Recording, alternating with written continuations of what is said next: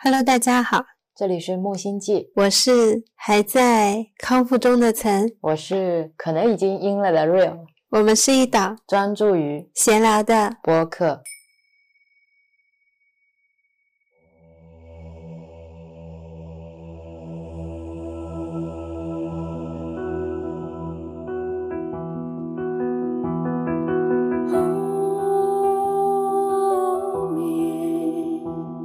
今天是二零二二年一月九日星期一晚上九点四十分。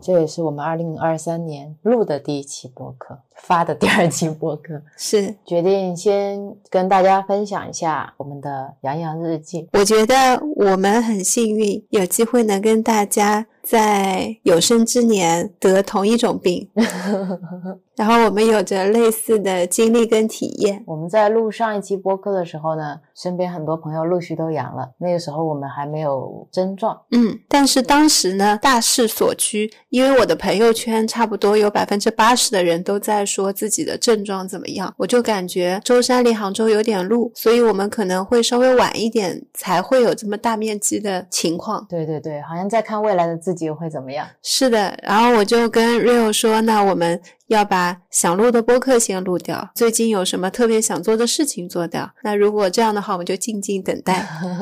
然后很快我们就阴阳相隔了。是的，世界上最远的距离是 Rio 是阳，我却是阴。对我发烧了一天，最高温度三十八点七度。曾的那一天最喜欢做的事情就是给我量体温。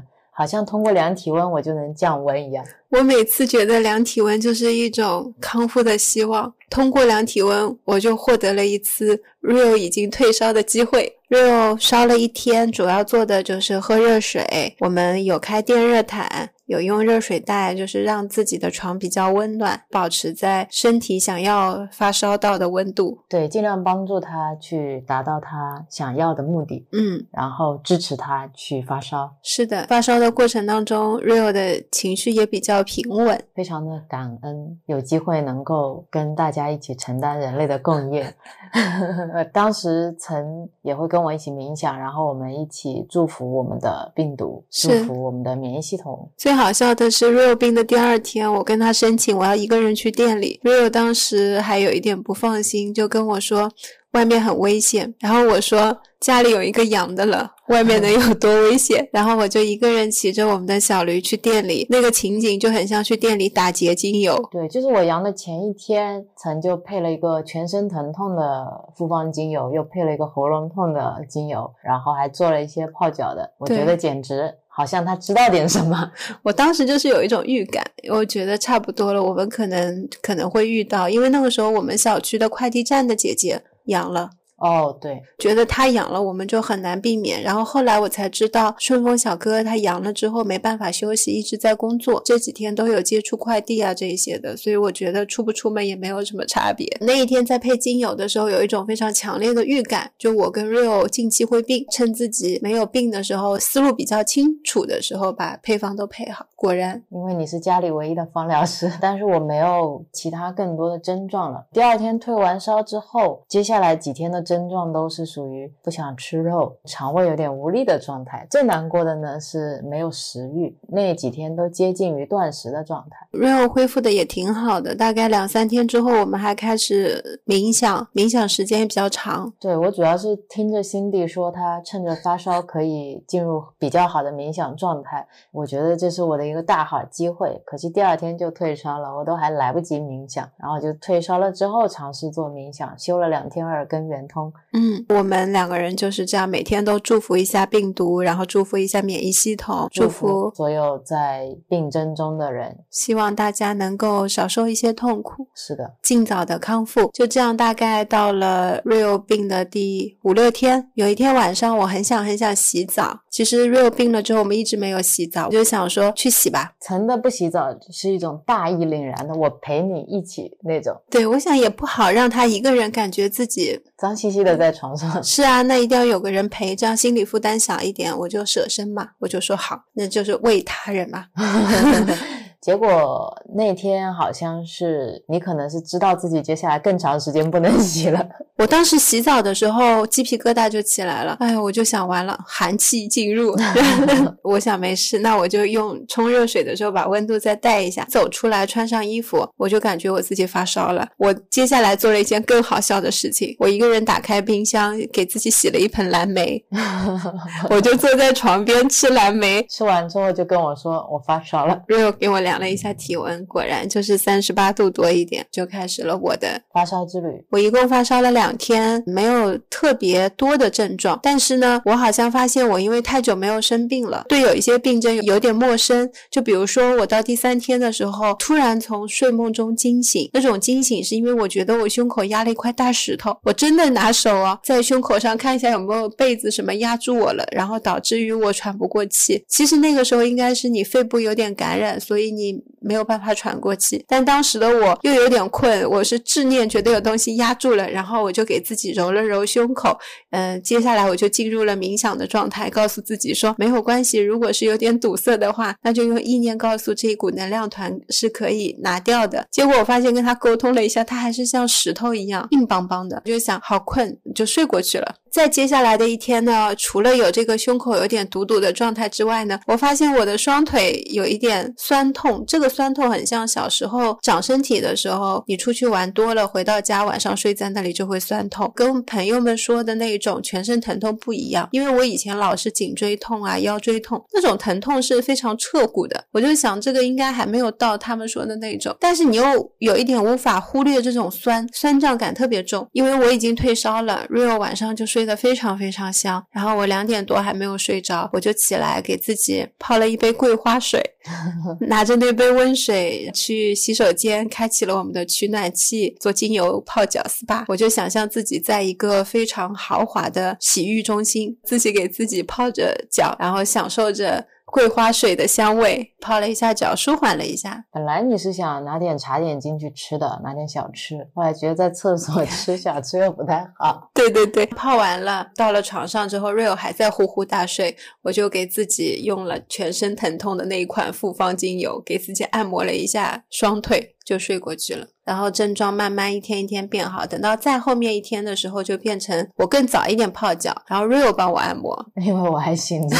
对我发现把泡脚的时间是一定要提前，不能等到自己睡不着的时候再去泡，这样子的话没有人给你按摩，所以你一定要等 Rio 醒着的时候他给我按摩，然后他现在按摩技术也大增，按摩的效果也非常好，几度他按着按着我就要睡过去了。这两天的话睡眠就逐渐恢复了，直到最近我看到朋友圈。才发现有很多人都失眠。我以为大家都像 Rio 那样是睡不醒的才对，所以我特别期待也是睡不醒的。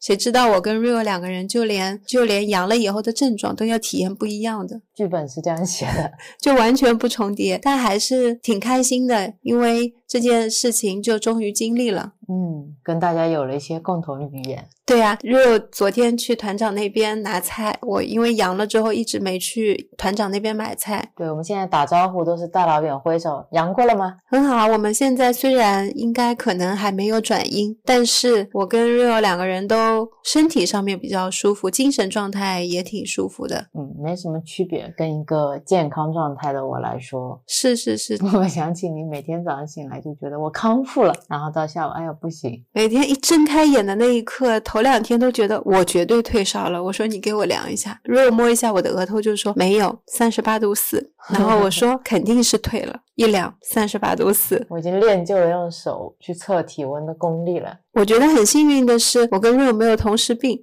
所以我们分开照顾了一下彼此。过程当中，我跟 Rio 是没有打疫苗的，我们也没有囤退烧药，对，几乎什么药都没囤，就带了点精油回来。家里面有准备了一些水果跟沙拉，是我提前买的，因为我觉得如果我病了，Rio 也病了，可能没人做饭吃，然后在生病的时候吃生食也是肠胃负担比较轻一点。然后我想有水果有沙拉就饿不死，如果真不行，我们俩就断食。对，当时想的就是这样，所以在这方面就也没有特别的觉得有困难。半梦半醒的时候就听听杨宁老师。对我最有意思的是，我所有的症状我都没有。把它跟病毒结合在一起。就比如说，我觉得我腿酸，我就在想，哦，这个酸很像我小时候出去玩玩的很累很开心的那种酸。你好像想到这个酸的时候，链接到是小时候非常开心的感觉。虽然我也有喘不过气，但我当时也没觉得就是它会对我生命造成威胁。我第一个想到的是，哦，原来胸口压了一块大石头，是形容的就是这种感觉。我真的有睡不着，我就会起来。觉得那我能泡泡脚就泡泡脚，如果我想要听音频就听音频，看视频就看视频。跟 Real 就开玩笑说，反正时间也是不存在的。正好通过这次生病，也打破了时间对我们来说的观念，就你想睡就睡，想醒就醒了。体验一下什么都不做，什么都不想。也是通过这一次生病，我会还蛮深刻的感觉到，在过去的一年半，我跟 Real 在饮食上面有发生了比较大的变化。正巧在前三四个月，我们开始灵性成长，开始打坐冥想，就好像说前面一年半我们花时间把身体调理好了，治愈好了。至少是像我的话，原先的一些腰椎跟颈椎病，如果保持原先的状态，在现在有病毒攻击的时候，一定是。会非常疼的，因为本身那些地方它都是有促炎因子在。另外，我们情绪也调整好了之后，就觉得把所有的疗愈都提前做掉了，迎接了这一次病毒，然后参加了一次小考，这种感觉。在想，二零二三年先跟大家从哪里开始分享起呢？就很想跟大家从饮食开始，因为我知道有很多朋友其实很想改变现在的一些情绪状态，但是好像发现有点难。我想要努力的不去想，念头还是那么多，然后。我也有努力的在冥想，但好像在现实生活当中变化不是很大。我们想了一下，那饮食也是一个突破口，身心灵是一起的嘛。你如果可能改变了你的饮食的结构，吃的东西，也许你的情绪也就跟着转了，思想也就跟着转了。我们当初没有想要改变自己的心灵的时候，最开始改变的就是饮食。是啊我就停止吃外卖了，就开始吃自己做的饭。其实对我的身体来说，变化还是很大的。嗯，是啊。杨定一博士在疗愈的饮食跟断食中也有聊到 COVID-19 这个病毒。他说到，根据我们不同的健康情况，你在感染病毒之后会有不一样的症状。比如说，最健康的人，他感染了之后是无症状；像健康状态的人，感染了之后会有轻微的症状，后面会经历一个恢复期。如果是身体不健康的人，感染了之后会有中度的症状，会经历恢复期或者是一个长时间的后遗症的状态。还有就是像有慢性病和老化，他会经历比较严重的症状、恢复期跟后遗症的状态，甚至有可能会死亡。从研究的数据来看，一个人如果有过重、抑郁、焦虑、肥胖、高血压或糖尿病，也就是从胰岛素阻抗衍生出来的一些疾病，有百分之十五的概率会发展成要住院的重症，甚至是死亡。如果没有这些情况，可能只有百分之零点一的概率。换句话来讲，如果你现在的身体健康状况是比较好的，病毒来了就是一次免疫大战，结束了就结束了。按照杨博士在书里面分享的几种健康状态，遇到了 COVID-19 病毒之后，它所呈现的不一样的症状，我们算及格了吧？以前改变饮食的时候，并没有预料到会面对这么大的一次考试。对对，算是一次调整，但它也不大，就是我没有想到会这么快的去开放。是的，这个好像老师跟你说明天我可能会要考试哦。老师是说未来会考试，然后你说可以啊，未来要考试，你就坐在那边等着画范围嘛，等着跟你说这个时候可能要准备这个，准备那个。你做完充足的准备了，他来了，你觉得嗯。我要开始考试了，但现在的情况是，老师说完我们未来会考试哦，第二天你就迎接考试了。对，就是这种感觉。看到试卷之后，到底题目会不会做，都取决于你过去上课听了没，学习了没。我觉得这场考试就是我们以前是如何对待我们的身体的，你是如何对待你的情绪的，是如何对待你的免疫系统的。其实它就在这一次整体的过程当中，也是回报给我们了。有一些情况可能没有那么。平顺的其实是一个很好的提醒，来提醒你你的身体可能存在一些潜在的疾病，或者你的情绪上有一些地方需要你去梳理。是，所以我觉得从现在开始也不晚，进行一些身心灵方面的调整。对，是一个很好的机会。这个考试的试题不难，大部分人都能通过，然后有小部分人在过程当中可能经历了很难受的一些。身体情况或情绪情况都有。我也有朋友发烧的时间比别人预期时间要长，等你挺过来了，发现生命依旧是非常美好的时候，那我们可以再来看一下，我们可以跟身体，可以跟情绪怎么样更好的去合作。对，就是收集你的错题的时候。是。现在我们建个错题集，然后让自己以后的考试都可以做得更好。所以今天要跟大家分享的这本书呢，叫《真元一》。我们觉得，如果去聊你的健康，健康是一个非常大的概念，不仅仅是饮食嘛。今天这一期我们会从杨定一博士的这本书入手，因为他的健康概念算是比较完整和系统的。是的，我也发现很多时候你很零碎的直接跟大家说，我觉得这样吃可能更好，那样吃可能更好。这样对你的肠道好，这样对你的心脏好，这样对你的血液好，对你的胰岛素好，等等等等。在当你观念没有转的时候，有时候你也会觉得改变起来很难，也像灵性成长一样的，某一个饮食的观念就这样转了一下，去做很多改变都是自然而然的事情，甚至你就不会再去翻小红书去看说应该要这样吃，应该要那样吃，你自然而然自己会知道应该要怎么吃。那接下来由 Rio 给我们带来这本书的分享，我先走了，你别走。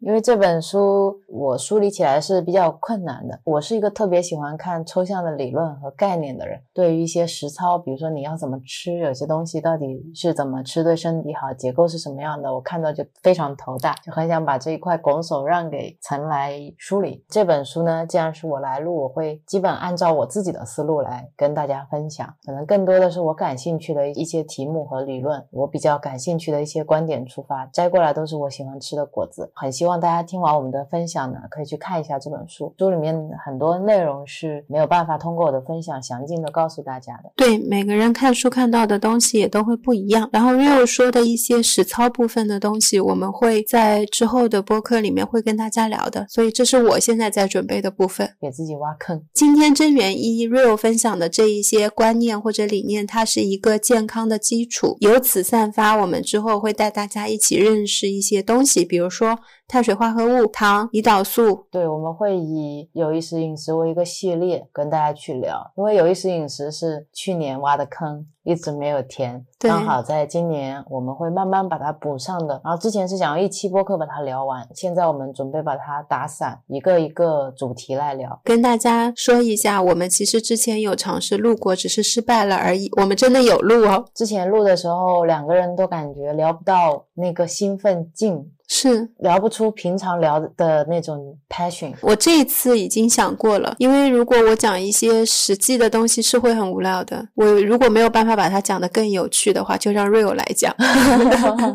避免他睡着。那我们就进入正题了。这本书呢是杨定一博士的第一本书，所以里面有对他进行了一些简单的介绍。我们之前也经常会聊起这个人，但是从来没有怎么认真的介绍过他。所以借着这本书的机会，刚好我就想在开头也介绍一下。首先呢，我们先邀请李思成教授来介绍一下他眼中的杨定一博士。李思成教授说：“我面对的是一个天才中的天才。杨定一博士的人生堪称由一连串惊叹号组成。七岁跟着父亲移民巴西，所以他会英文和葡萄牙文。”十二岁，他就立志未来要走向医学研究，领域是癌症细胞。十三岁，他就以全国第一名的成绩考上了巴西利亚医学院。十九岁，拿到了医学博士。二十一岁的时候，他就拿到了美国纽约的洛克菲勒大学的生化医学双博士。二十七岁的时候，他就担任了洛克菲勒大学分子免疫和细胞生物学系主任。然后在那些年里面，他研究免疫反应中的细胞，比如说白细胞、淋巴细。细胞杀伤系统和细胞内自杀系统的关联性，发表了非常非常多的论文，都发布在了世界顶尖期刊上。虽然我们平常不怎么讲标签。但是呢，杨博士他自己也非常低调，嗯，但是这些其实不是他的背书，只是当做他的人生经历来讲。当时的李思腾教授跟他一起吃饭呢，从内心是非常的欣赏这个年轻人的。他说，第一次见面那天，杨定一告诉他的小部分内容，他基本上四年之后才知道是跟自己研究的饶场是有关系的，而且在好多年后，他才用核磁共振技术来证实杨博士那天跟他说的关于水分子的理论。他说，他那天讲的大。大部分的内容在很多年以后的今天，他还在摸索中。他的感觉是，杨定一是一个科学的先行者，他掌握了非常多人体身心灵的秘密，是超出现代科技十年、二十年的知识和技术。所以这本书《真元一》，它其实最初的出版日期是二零一二年在台湾出版的，距离现在真的是十年了。大陆版本的《真元一》是二零一三年十一月有出版过，但是现在大家看到的一般都是二零二一年。华林出版社再版的，所以我们现在在二零二二年读着一本十年前的书，然后里面的理论知识还是比现在还要超前的。你完全感觉不出来这是一本十年前写的书，就像我们现在看很多经典书籍是一样的，书是不会过时的。这真的给我非常大的启发吧，因为我以前看这些科学领域的书，我一定要找到最前沿的书来看。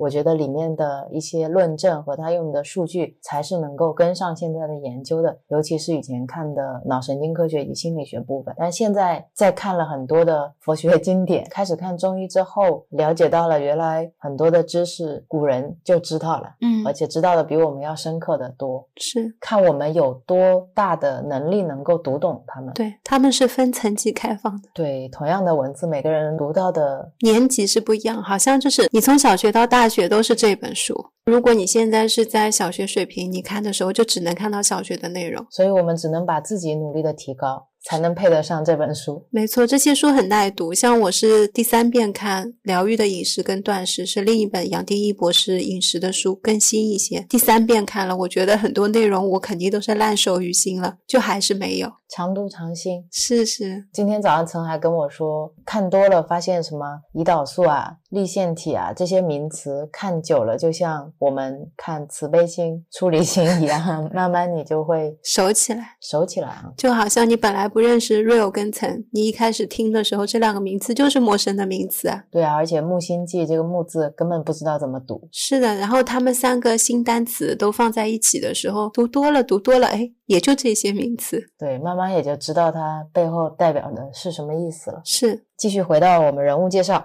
下一位请出杨定一博士的前妻王瑞华来介绍一下她。王瑞华女士呢说，杨定一是一个从小就很喜欢读各类教科书、科学杂志、图书馆藏书的人。刚认识他的时候，经常会看到在周末的晚上。所有的年轻人都出去开 party 狂欢了，只有杨定一一个人在实验室里面。他会一边听二十世纪八十年代的轻音乐，一边做实验。后来呢，他被公认是一个免疫和癌症专家。但是杨定一自己明白的道理就是，即使有最好的药物能够在短时间内杀死大量的癌症细胞，其实最后还是要靠你自身培养出健康的身体体系，才能够真正战胜病毒。所以他把自己从研究癌症细胞这样的一个目标，慢慢转移到。到了怎么样去在平常就保持健康的身体，能够有好的防御能力，让体内形成的病变细胞没有办法在体内生存，所以他就开始像小时候一样去看各种各样的书。如果说西医的书没有办法提供他想要的答案，他就会去找别的角度的书来切入这个问题。王瑞华说，他经常不吃不睡，会从几千年的哲学、宗教、医学书籍看到最新的医学、数学、科学、物理论证，然后从自己在实验室里面去做实验求证，到开始打坐静心体验，他就会尝试各种他能够尝试的方式来。获取他想要的知识，然后去领悟、去体会，直到他自己能够融会贯通，然后再去进入下一个主题。他就是这样不断不断的去学习，有个非常长的学习期，所以有了全部生命系列的书，《真元一》就是这个系列的第一本。从对于饮食的概念和对于消化系统、呼吸的健康，再到你身心灵的全面整治，里面其实不仅仅有关于健康的阐述，还有关于你静坐以及心性的改变。它基本上是一个比较完整的健康的一个系统导览图。前面就是杨定一博士的介绍了。杨定一博士，我跟 Rio 太熟了，单方面的太熟了。但今天在听到说他那些经历的时候，我还是会觉得比我想的更惊讶一些，更正。震撼一些，就是他这一世感觉过得都很快。我特别欣赏他不吃不睡的看书，我现在还没有那种能量，我还是会看着看着就困了。刚才在说那一幕的时候，我想到了古装剧里面就有的。挑灯夜读，对对，但是我知道他是对真理的渴求。对我读到了那份非常非常渴望的状态。我之前在听他的音频的时候，他有说过，他有研究静坐几十年的好朋友，在科学方面对于静坐冥想有非常多的理论。嗯但是杨定一博士问他自己有没有体验过的时候，他说没有。他说他要对这个东西保持一定距离，才可以能够更好的去研究它。但是杨博士他是自己会全部都亲身经历，去是是实证，去真正进入他研究的这个领域来确定它到底对身体健康、身心健康有没有影响。嗯，是我当时第一次看到真元一的这本书的时候，内心是有一点点小骄傲的。骄傲在哪里？骄傲在我们已经做到了书里面除了说有长断食之外，就是其他的东西。哦，当我看到这个书的时候，对我来说像是我目前饮食、生活、心灵上面的一个总合集的书。但是我在看的时候觉得，嗯，是我们好像这个做了。我们已经在这条路上对走了一段了。对对对，就尤其是像饮食，我们并且这么做已经一年半了，你还特别轻松的说，哦，那我们就只需要轻断食，短期的一天两天这样慢慢的增加，发现我们是怎么样变成今天这样的一个饮食结构的。其实是我们看了很多饮食的书，我们也是不断的试什么低脂饮食、食生酮饮食、低糖饮食，然后在这个过程当中看不一样类型的书，好像从这本书里学到了这个，然后通过每一次的尝试，我们又去筛减掉了一些，留下了一些。是的，是的。当初在生酮饮食和真元一之间，我选择了生酮饮食。是，然后在我们执行了一年多之后，再重新回《真元一》这本书，发现也是殊途同归的。对，其实每一种不同的饮食方法都可以大家去尝试，因为吃这个东西本身就是因人而异的。我觉得是你不管在看哪一本书，如果他提出了一个你应该怎么怎么吃的时候，你能够去思考我为什么需要这么去吃，你就是把这些书都读成了同一本。对，但如果你不这么去思考问题的话，你就会读成很多很多本书，而且你会读得很累很辛苦，也不知道哪本书说的是对的，哪本书说的是错的。是的，我们当时分享那个肠子的小心思那本书的时候，是我完全接受十六加八饮食法的时候，因为我知道我需要给我的肠道留出足够的时间，去让它能够完成它的清理。像我们以前这样是不好的，所以我是通过读肠道的某一本书，然后链接到了另一些饮食的方法之后，本来有一些东西我不那么理解，因为他们是从。自噬细胞的角度去讲，我当时并没有很懂，突然从肠道入手，哎，我明白了。再到现在，我两个观点都能明白，这就是我们一步一步这样转变的过程。所以我当时觉得有一点小开心，觉得啊，终于拿到一本书，不再是所有的东西都要从头来过。因为我们以前改饮食的时候，很多东西都要重新变。你生酮饮食的时候，你吃的东西跟你在做低脂饮食的时候是完全不同的。现在终于已经能够有我们自己的体系了。其实很多理念我也没有懂，等成以后跟大家分享吧。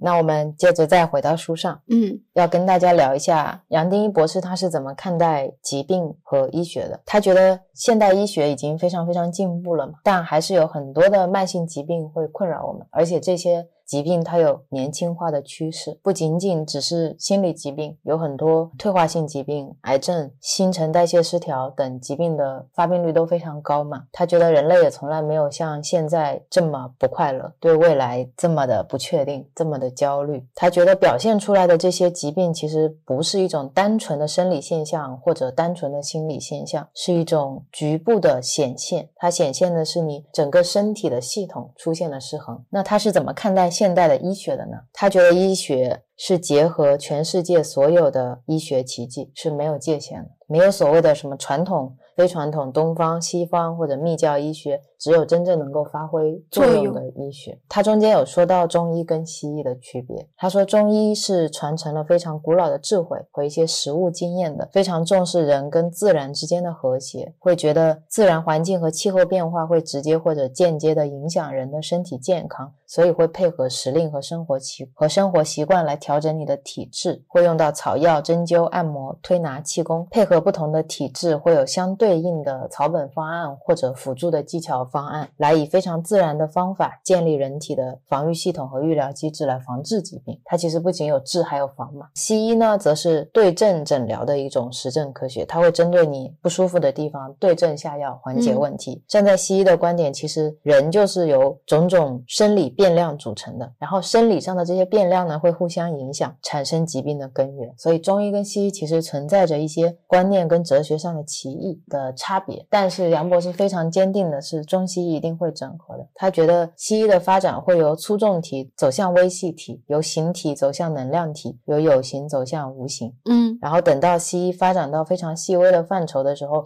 就会慢慢开始赞同中医的整体疗法，然后中医呢也会同意现代科学和技术能够落实来解决一些健康问题。他觉得这中间一定有一个平衡点，因为大家现在都有一些壁垒，嗯，这个东西是在自己的圈子里面一直突破不了的。在比较谁更好？对啊，像一些抗药性是西医现在一直面对的问题。对啊，其实西药只要能够发挥疗效，而且你没有其他替代方式，就没有道理不去用它。是啊，而且中医，比如说真的像针灸是可以治好你的一些病症的，那为什么要抵制呢？对啊，因为它对于患者来说不是只能选 A 或只能选 B 的问题，大家总觉得这是有冲突的。对我来说，我的选择也很简单，我今天是一个急性的疾病。我就是比如说硬伤有生命危险，那我肯定是要去看西医的，因为它是对症的。那如果我是一个慢性疾病，什么咽喉炎啦，我吃了很多西药，我去做过检查，然后发现病症是很明确的。那反正一直吃西药也没有治好，那我用中医慢慢调理嘛，就那种不赶时间。所以在我这儿，我觉得他们俩一直不冲突，我也不会就是觉得只有西医好，或只有中医好，或者只有方疗好。就在不同的状态下面，我能用什么用什么。因为像我们这次。没有备药，也是因为我觉得我们有很多方式，有些人的选择会更少一点。然后像爸爸妈妈他们，如果说只想备布洛芬，我们不买，他们就有机会能买到药。我就是这么想，我觉得我们没必要要恐慌性的去囤，所以让他们去买。其实这个平衡点就是能让当事人痊愈，能够彻底的由内到外身心恢复到平衡的疗法，就是一个好的疗法。我也很期待能够有一天是自然疗法。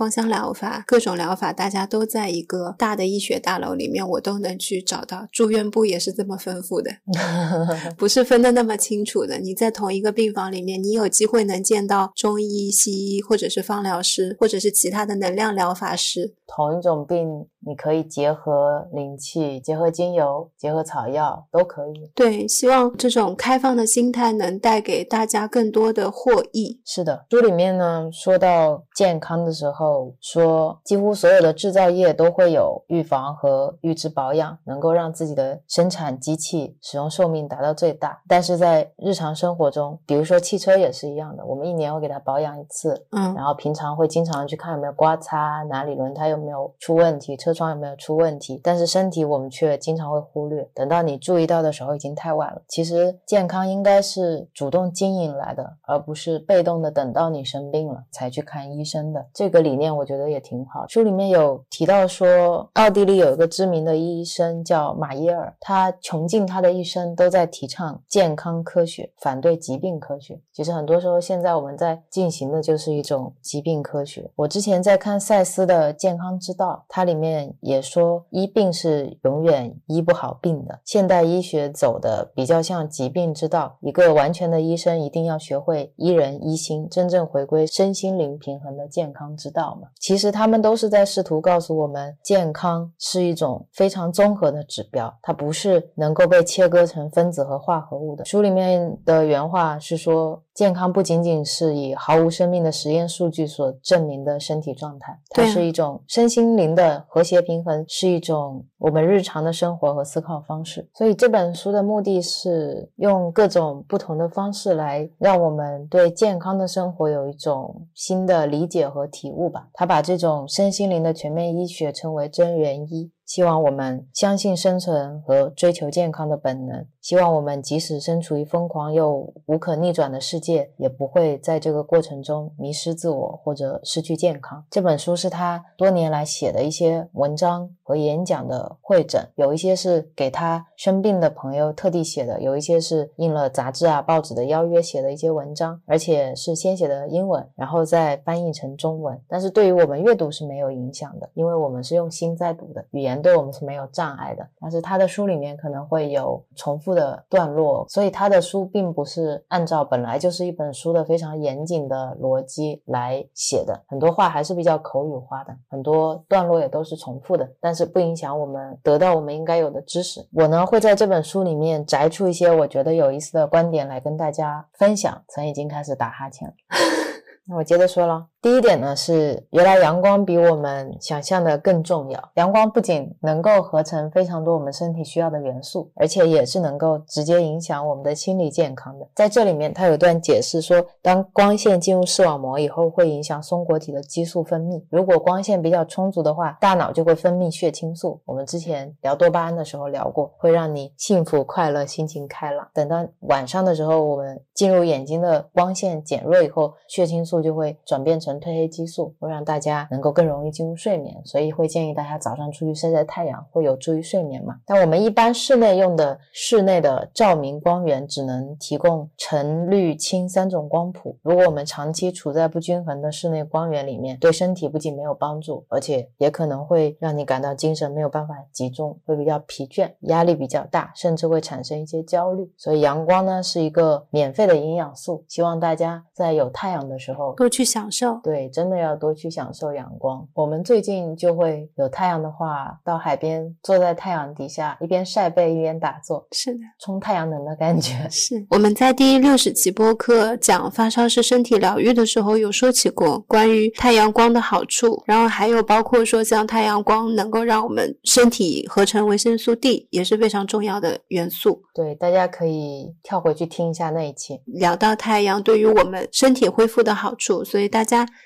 见阳光就去晒，对对对。那我们讲第二点，第二点我觉得有意思的是，他告诉了我为什么我走进大自然的时候会感觉身心无比的轻松。我之前的理解是因为大自然是跟一体意识连接的，所以我走进大自然，我就感觉也跟一体意识更接近了，所以会更舒服。我是用这种形而上的方式在理解的。我以前以为是大自然当中有一些负离子，我忘了这个概念是在哪一年什么时候，就在一张海报上都是绿色的森。然后他说，接近大自然就会有更多的负离子。我现在眼面前还有那样的一张海报，那你是对的呀。嗯，我那时候只是老师做完眼保健操，让你看看远方的绿色，说会对你的眼睛好一点。远方只有绿色的塑胶跑道，哪里有绿色的什么？然后在书里面他说是因为。森林的空气里面含有丰富的空气清净元素，这里面就有你刚刚说的负离子，还有臭氧和芬多精。负离子就是可以中和环境中产生的正离子。我们人体在每天的代谢过程中，身上就会产生很多的正离子。走进森林，这些自然界的负离子就会来中和你身上的正离子，就觉得很舒服，就是一种平衡。臭氧呢，就是我们平常下雨打雷的过程，云层推挤产生的。臭氧的味道就像新鲜青草的味。植物光合作用的时候也会产生臭氧，臭氧就是 O 三。臭氧呢，比我们平常的氧气它多了一个氧原子，所以多出来的这个氧原子呢非常活泼，它会跟空气中的一些像尘螨啊或者一些污染的气体去结合，所以有时候你会看到网上有一些臭氧机是可以帮你净化空气的，用的是这个原理。但那个有臭鸡蛋的味道，我还以为它会有新鲜青草的味道。没有，我们店里本来买过一个，因为。有臭鸡蛋的味道，我一直没有。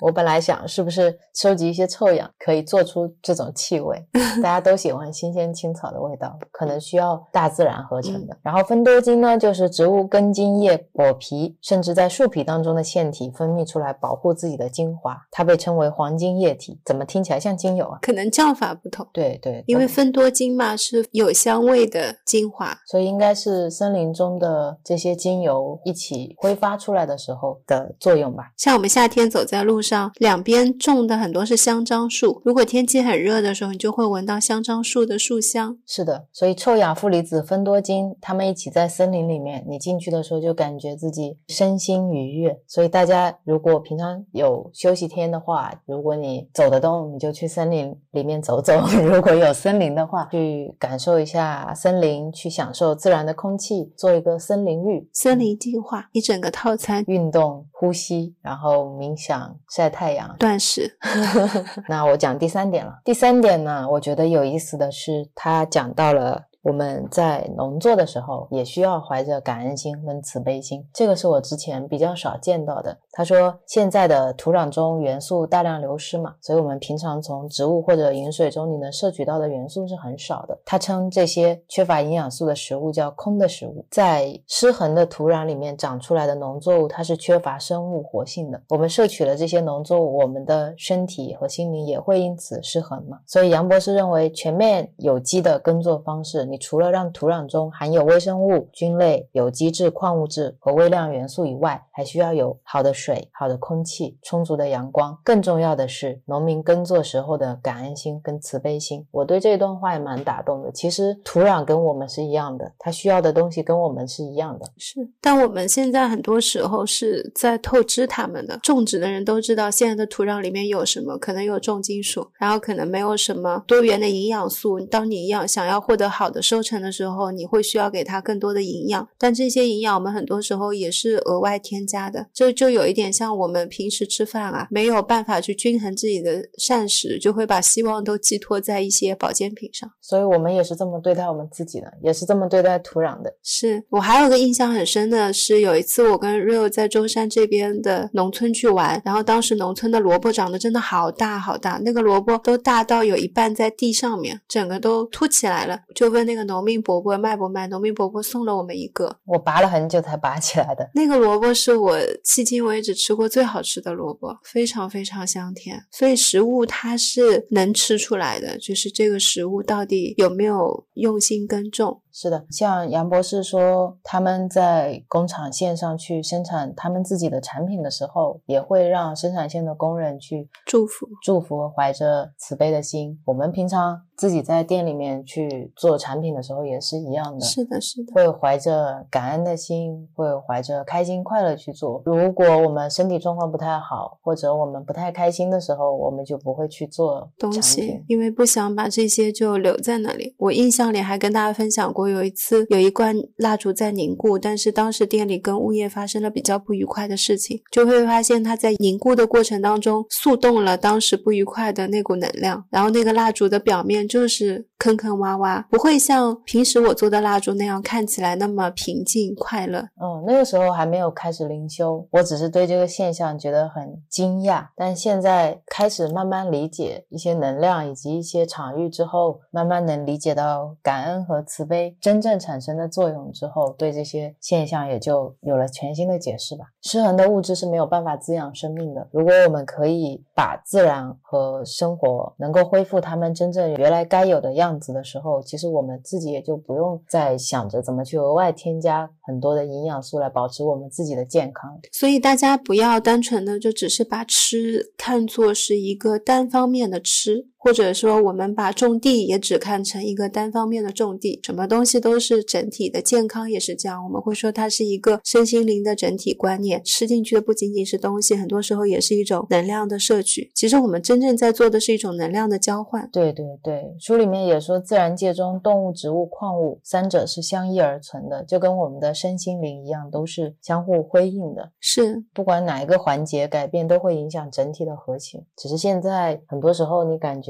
回不去了，我们反而要用更多的检测报告来找到或者证明一些它本来就是的样子。是，就跟我们人类也是一样的。现在你要花很大的力气才知道自己原来是什么样。以前也不知道这些我们饮食的观念是哪里来的。我以前好像也没有看过所谓的科学报告，什么科学专家来跟我说什么。很多时候就是爸爸妈妈跟我讲，你要这么吃，这么吃更好。我也没有去问过他们为什么，我们就这么做了。然后现在你要去转一个原先既有的。的饮食观念，费老大力气了，会需要去看各种研究报告。这个科学家是不是背后有别的品牌在支持他？他是不是有利益纠葛？怀着很多怀疑的心。对啊，人不能不吃饭，是啊，一日一定要三餐，这些观念好像是与生俱来的，做人守则里面就有的。坚固的不像话。你跟很年轻的朋友说，你可以尝试不吃碳水，然后他们说我做不到。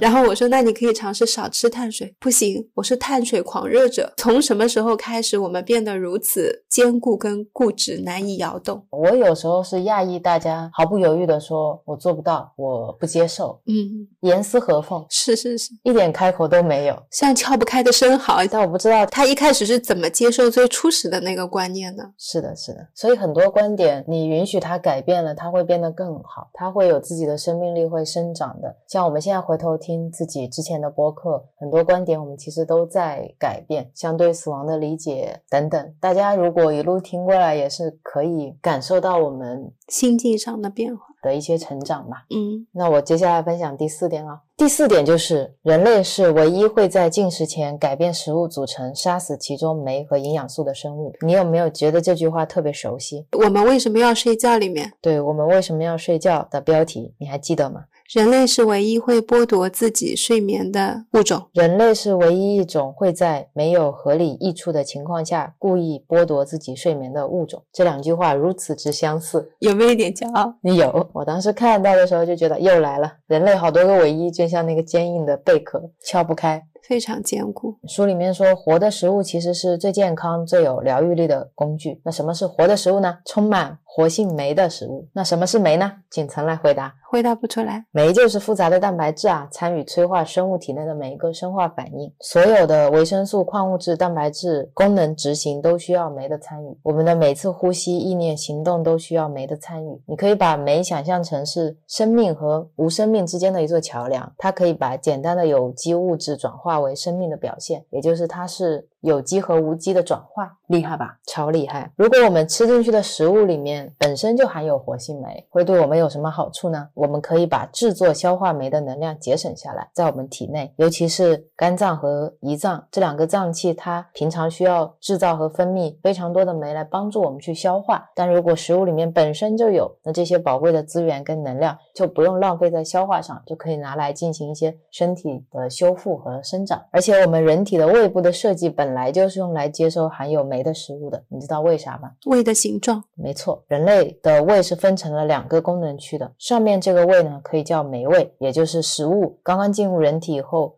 会在这个上区的胃停留半个小时到一个小时左右。这个胃的目的是让食物中的酶能够在人体自己产生酶之前，能够自行分解食物。所以，我们这个初始的上胃区它不会分泌任何的酶，通常是食物到了下胃区，我们酶不够了，然后才会去更多的分解这个酶。我们人类呢，就是会用尽煎、煮、炸、炒等各种烹饪方式，让食材失去它们的酶，失去酶的活性。因为酶呢，它它只存在于生食中，生食的定义就是没有经过烹调，或者说没有以四十八度以上加热处理的食物。像我们平常喝的牛奶，百分之九十以上的酶都损失在了我们消毒的过程当中。如果以四十八度来加热的话，不出半小时，所有的酶都会失效。而很特别的是，四十七度刚刚好是人体可以忍受的最高温度，超过四十七度，我们就会感觉自己会被烫伤。所以杨博士觉得这个内在机制可能是刚刚好帮。我们分辨这个食物是不是能够保留天然的酶。其实我们的身体什么都知道。如果我们平常多吃一些含有酶的生机蔬果，就可以让我们的消化系统能够休息。尤其是在生病的状态下，像我们这次 COVID-19，为什么曾买了很多的生冷的沙拉，能够让我们的身体减少负担在消化食物上，能够更多的去对抗病毒，更多的去免疫系统里面去工作。因为你在生病的时候，你的肠道是比较弱的，你的身体会花很多的精力去对抗外敌。那你在这个时候，我们能做的，除了思想。上让他轻松，就肠胃上让他轻松。是的。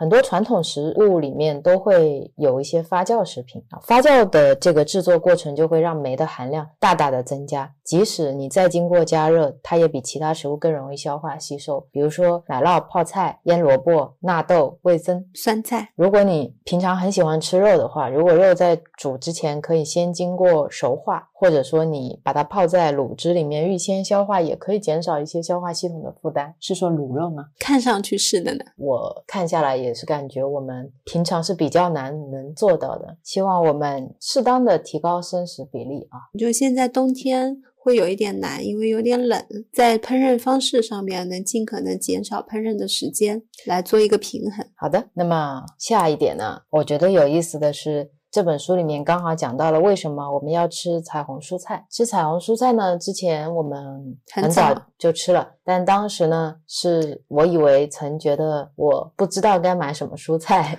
所以我只要进超市能够买齐七种颜色的蔬菜，我就可以回来了。对我来说是一个执行效率很高的方案。我当时对彩虹蔬菜的观念是非常快就接受的，我也没有看什么书。我只是某一天偶然看到了一个菜谱，我发现是彩虹色的，然后我就突然想到，不同颜色代表着不同的营养成分。我就是觉得，那你吃的全一点不是很好吗？然后一盘都炒在一起，又很方便。更重要的是，炒出来赏心悦目。对呀，我那天拍给我妈，我妈第二天就去试了，她觉得你拍出来也太有食欲了。对这个彩虹蔬菜，唯一在做的时候的一个挑战，可能单次没有办法买太多的食材，因为我们每一次都会放一点，比如说一个胡萝卜会吃两顿。那因为我们只有两个人，四五口人就没问题了。是的，是的。那我来讲一下为什么了。好的，因为不同颜色的蔬果含有不同种类的植化素，所以可以提供人体不同的营养价值和生理保健功能。而且大部分的植化素都是天然的抗氧化剂，能够保护细胞，也能够降低人体心血管疾病和癌症的发生率。问你，植化素是什么？植物的营养素，天然存在于植物中的一些化合物，它是形成植物色彩的主要部分。本来是植物拿来自我防御的，因为植化素刚好是形成色彩的部分，所以我们的眼睛。又可以区分颜色。举几个例子啊，像蓝莓、葡萄。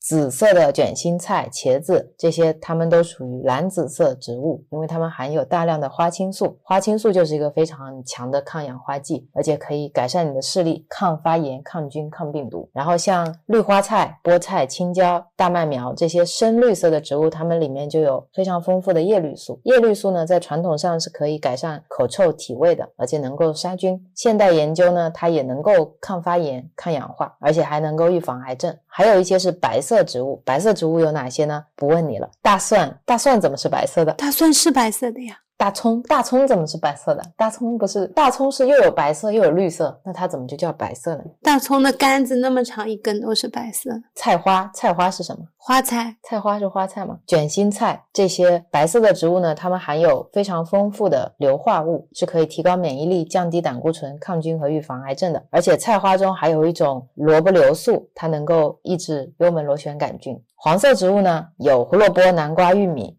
它们里面有非常多的贝塔胡萝卜素、叶黄素，也是很好的抗氧化剂，可以可以降低冠状动脉疾病和癌症，也可以保护细胞避免自由基的伤害，还可以预防和治疗视网膜黄斑部病变，就是我右眼的这个黄斑。医生说我眼睛里长了一颗痣嘛，他说没得治了嘛，多吃点黄色的植物，我要多吃南瓜、玉米和胡萝卜。最后再分享一个红色的植物，我知道红色的西瓜。西红柿、樱桃、辣椒这些呢，植物有番茄红素或者辣椒素，能够消除自由基、预防癌症、保护心血管、抗菌、消炎、止痛，我都能背了，差不多就是这些。然后另外要跟大家说一下，食物经过高温烹煮或者加工处理，往往也就没有办法很有效的获取这些植化素。我觉得整体来说，吃素菜比较多一些的时候，身体感觉是比较轻松的。那我们讲下一个了，嗯，下一个呢，就是为什么说蔬菜要打。打汁水果要生吃，这个其实我一直知道是要这么做的，没有用理论来佐证它。因为呢，我们身体是由活细胞组成的，所以需要活的养分嘛，就像酶、植化素。那么蔬菜为什么要打汁呢？是因为蔬菜汁它去除了一些比较难消化的粗纤维，这个汁保留比较丰富的营养。所以我们如果喝蔬菜汁的话呢，你喝完了就不用等待身体非常费力的去消化它，基本上蔬菜汁的养分在几分钟内就可以进入血液。和细胞，所以喝蔬菜汁的人就很快能够改善健康状态。之前看到新闻，有很多癌症的人。他们就靠喝蔬菜汁、吃点水果，身体就会恢复的很好。非常多，就是这一类的，他们自己久病成医嘛。然后我有看过他们两次癌症复发，两次都是用蔬菜汁来自愈的。然后我们也会在今年的天气回暖之后，会开始尝试。对，我们也都会身体力行的试，试完了再告诉大家。对，现在没有试，是因为天气有点冷，一些奇奇怪怪的理由。我总是想这些饮料，等到夏天的时候。时候早上来一杯多开心，那我就不喝咖啡了。又一个 flag 立下了。嗯，那水果为什么要生吃呢？是因为水果里面有非常多的膳食纤维，你如果用。榨汁机把它榨掉了，那就是破坏了那些膳食纤维。而这些纤维呢，它们能够在你的肠子内帮你去打扫，像个扫帚一样，把你肠道里面的褶皱里面的一些废物都扫出来。我们像去超市买饮料的时候，不是说果汁就特别健康。那当然，你相对于说全部都是糖勾兑出来的水来讲，那果汁比它是稍微好一点。但其实本质上面来讲，两个也都是含糖的饮料一样的。是的，如果有蔬菜。是的话，大家就可以拿一杯喝一下。是的，是的。这里有一个小的提醒，就是水果不要和正餐一起吃，水果要单独吃。为什么呢？因为水果是非常容易消化的。如果你和正餐一起吃的话呢，就容易让水果在肠胃里面因为滞留太久发酵，反而会影响你的吸收。所以大家可以把水果。当成点心吃，等到你比如说下午饿的时候，可以吃一点水果，就反正大家就自己安排呗。下一个点就是讲人类其实是更适合消化素食的，这个观点呢也是非常新颖的。我以前觉得素食只是一种饮食观念上的选择，原来觉得素食很老气。我觉得素食可能是一种信仰，是，但没有把它跟饮食健康结合到一起，也没有想过我们人类的身体构造跟吃素食之间有什么关系。这本书当时我看，给我留下。印象最深刻的就是这一章节，我也是，我印象最深刻就是这一点，所以我就把它 highlight 出来跟大家分享一下。其实人体的消化系统并不是为了消化动物性蛋白的，越来越多的动物实验也证明，动物性蛋白和非常多的疾病发生率提高是有关系的。因为动物蛋白经过烹煮以后会含有更多的质突变性，而且更难消化。讲一下人体的消化系统设计是怎么回事。其实从人类的整个消化系统来看，从我们的头颈部的肌肉、骨骼、唾液、牙齿，到我们的胃、小肠、结肠，都是跟草食动物比较像的。比如说，我们人类的这个颚骨跟草食动物一样，都是。非常发达，而且角度比较宽的牙齿会呈一个宽平的铲状，能够来磨碎膳食纤维比较多的素食。而肉食性动物呢，一般它们的颚骨可张开的角度会比较小，牙齿会很尖又短又好弯，会比较容易撕碎肉食。所以像狮子啊、老虎啊这些，它们都有獠牙嘛。然后我们的唾液也是不一样的，人类的口水呢是偏碱性的，刚好能够消化来自植物的碳水化合物。但是肉食性动物它们的口水是偏酸性的，它们的酸度强，所以能够溶解骨头。再到肠道部分，肉食动物的肠道它们是很短的，差不多只有人类消化长度的三分之一到四分之一，所以呢，它们能够。在肉开始腐烂之前就把残渣排出来了，但是所有的草食性动物都会有很长的肠道，让身体有足够的时间来消化吸收植物性食物含有的营养。人类其实就是这样的，这些肉类呢，它们是会在人类的体温下发酵的。我们本来应该。很快的把它消化掉，但是我们这种草食性的肠道构造会减缓这个过程，会让肉类在我们的肠道里面腐败，产生毒素，来增加我们肝脏的负担，会导致各种健康方面的问题。当时书里面列出了人类和草食性动物和肉食性动物的所有构造的区别，一目了然，看得我触目惊心。是以前一直觉得我们。最佳蛋白质来源是动物嘛？是，但其实是一个很深的误解，而且觉得不吃肉只吃素，你是没有营养的。书里面都有讲到，其实很多。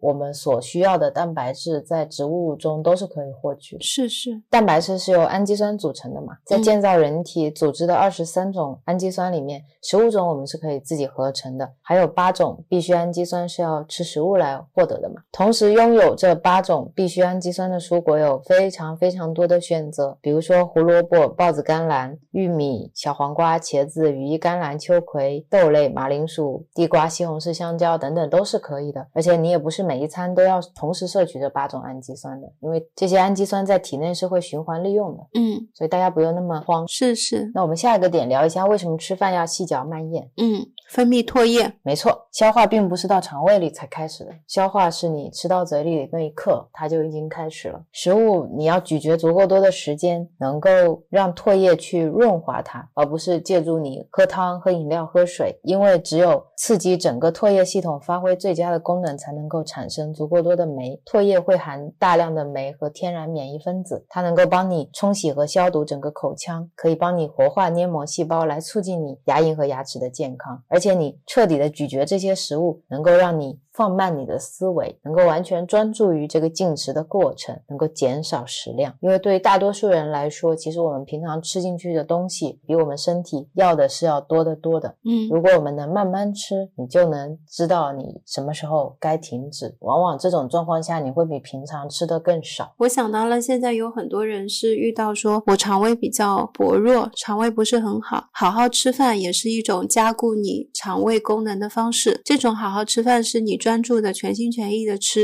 然后不要在吃饭的时候去想我今天工作的事情，不要一边吃饭可能跟别人正在聊着一些不愉快的事情。你吃饭的时候在想什么？你吃饭的时候在说什么？你吃进去的东西就是什么。然后我们很多时候肠胃功能感觉也比较虚的话，其实你在那一块的能量就是比较薄弱一些，因为你平时也没有投入很多的注意力给他们。我们会觉得吃饭的时候就是可以同时做很多事情的，而好好吃饭是很难受的，是啊，不配上手机视频，怎么能够好好吃饭的？就会把注意力更多的还是向外的。在这个时候，你并没有专注到吃饭这件事情本身。吃饭之前，我们也可以尝试去进行一些感恩。其实做这些是可以让你从思想上进入到吃饭这个流程。因为下一个我也就是跟大家分享，书里面其实有一个进食的七个建议和一个饮食金字塔。这个饮食金字塔呢，里面有讲到你每天要摄取哪一些类别的食物，热量的比例是多少，酸碱性的食物比例是多少。我把它做成了一个表格，大家可以在我们的微信公众号里面回复“真元一”或者“饮食金字塔”，就可以去获取这个图片，获取这个表格。然后我就不在这里赘述了，因为这些东西说完我自己都睡着了。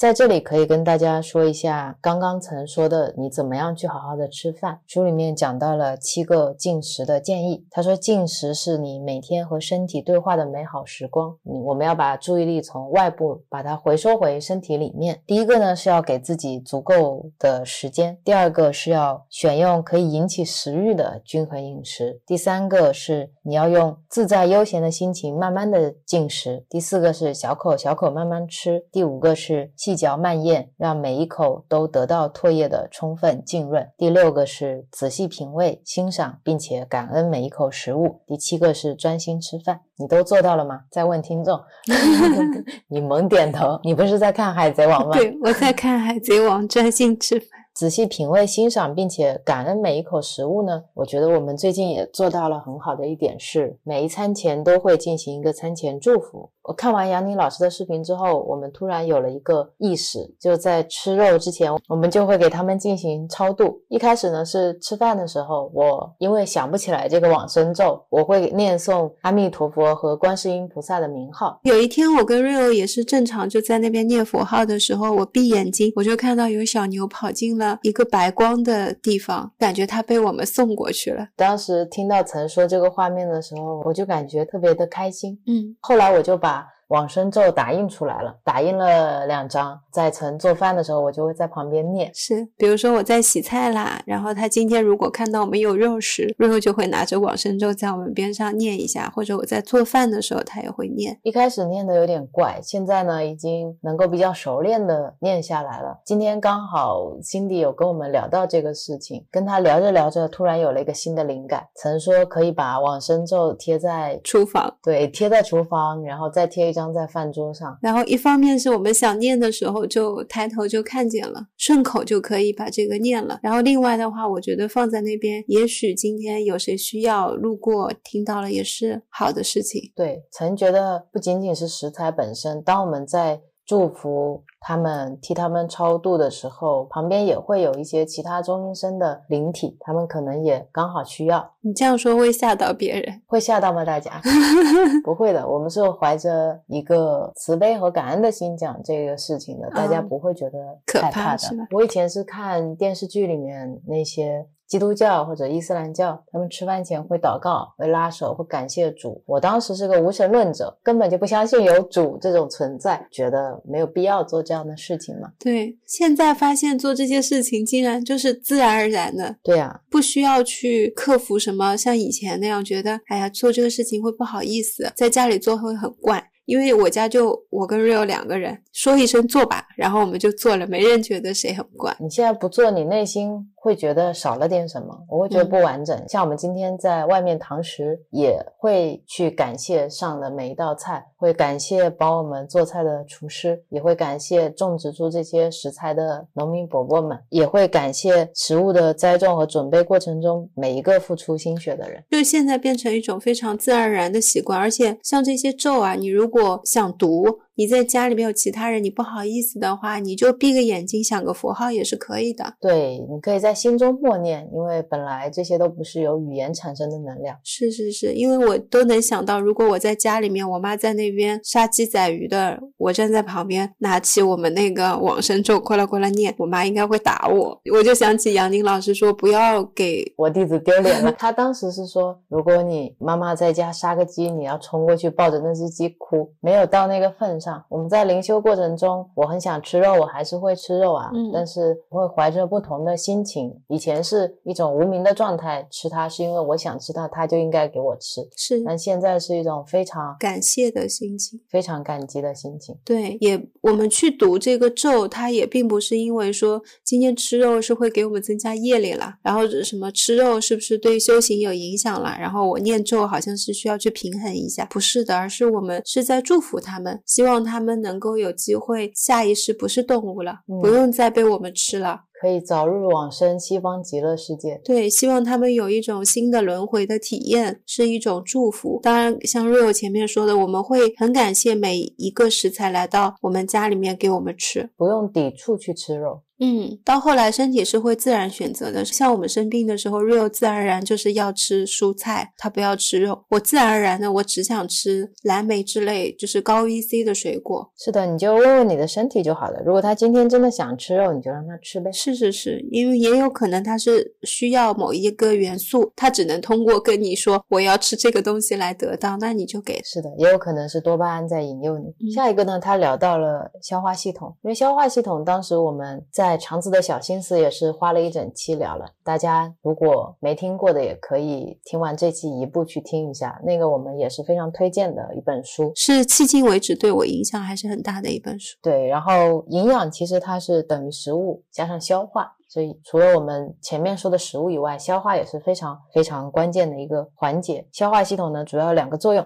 第一个呢，它是可以去把食物分解成为我们身体可以利用的营养素。第二个呢，就是按时排出利用不到的废物。怎么去把这两个功能能够维持正常的运转，就是我们消化系统健康的一个非常重要的点。我们来想一下，我们的肠子呢有七八米长，所以在食物呢变成粪便排出去之前，书上说的哦，有一些人可能累积了十餐的食物在。在里面，所以我们可以去细想一下，这十餐的食物在肠里面会累积多少的废物毒素。我细讲一下啊，嗯，我们在消化这些食物的过程中。会产生出很多很多的副产品，里面会包含非常多的有毒物质，比如说电苷、腐肉素、神经碱、尸胺、尸毒、尸胺、尸毒这种都出来了，比刚才灵体可不恐怖？这个更恐怖。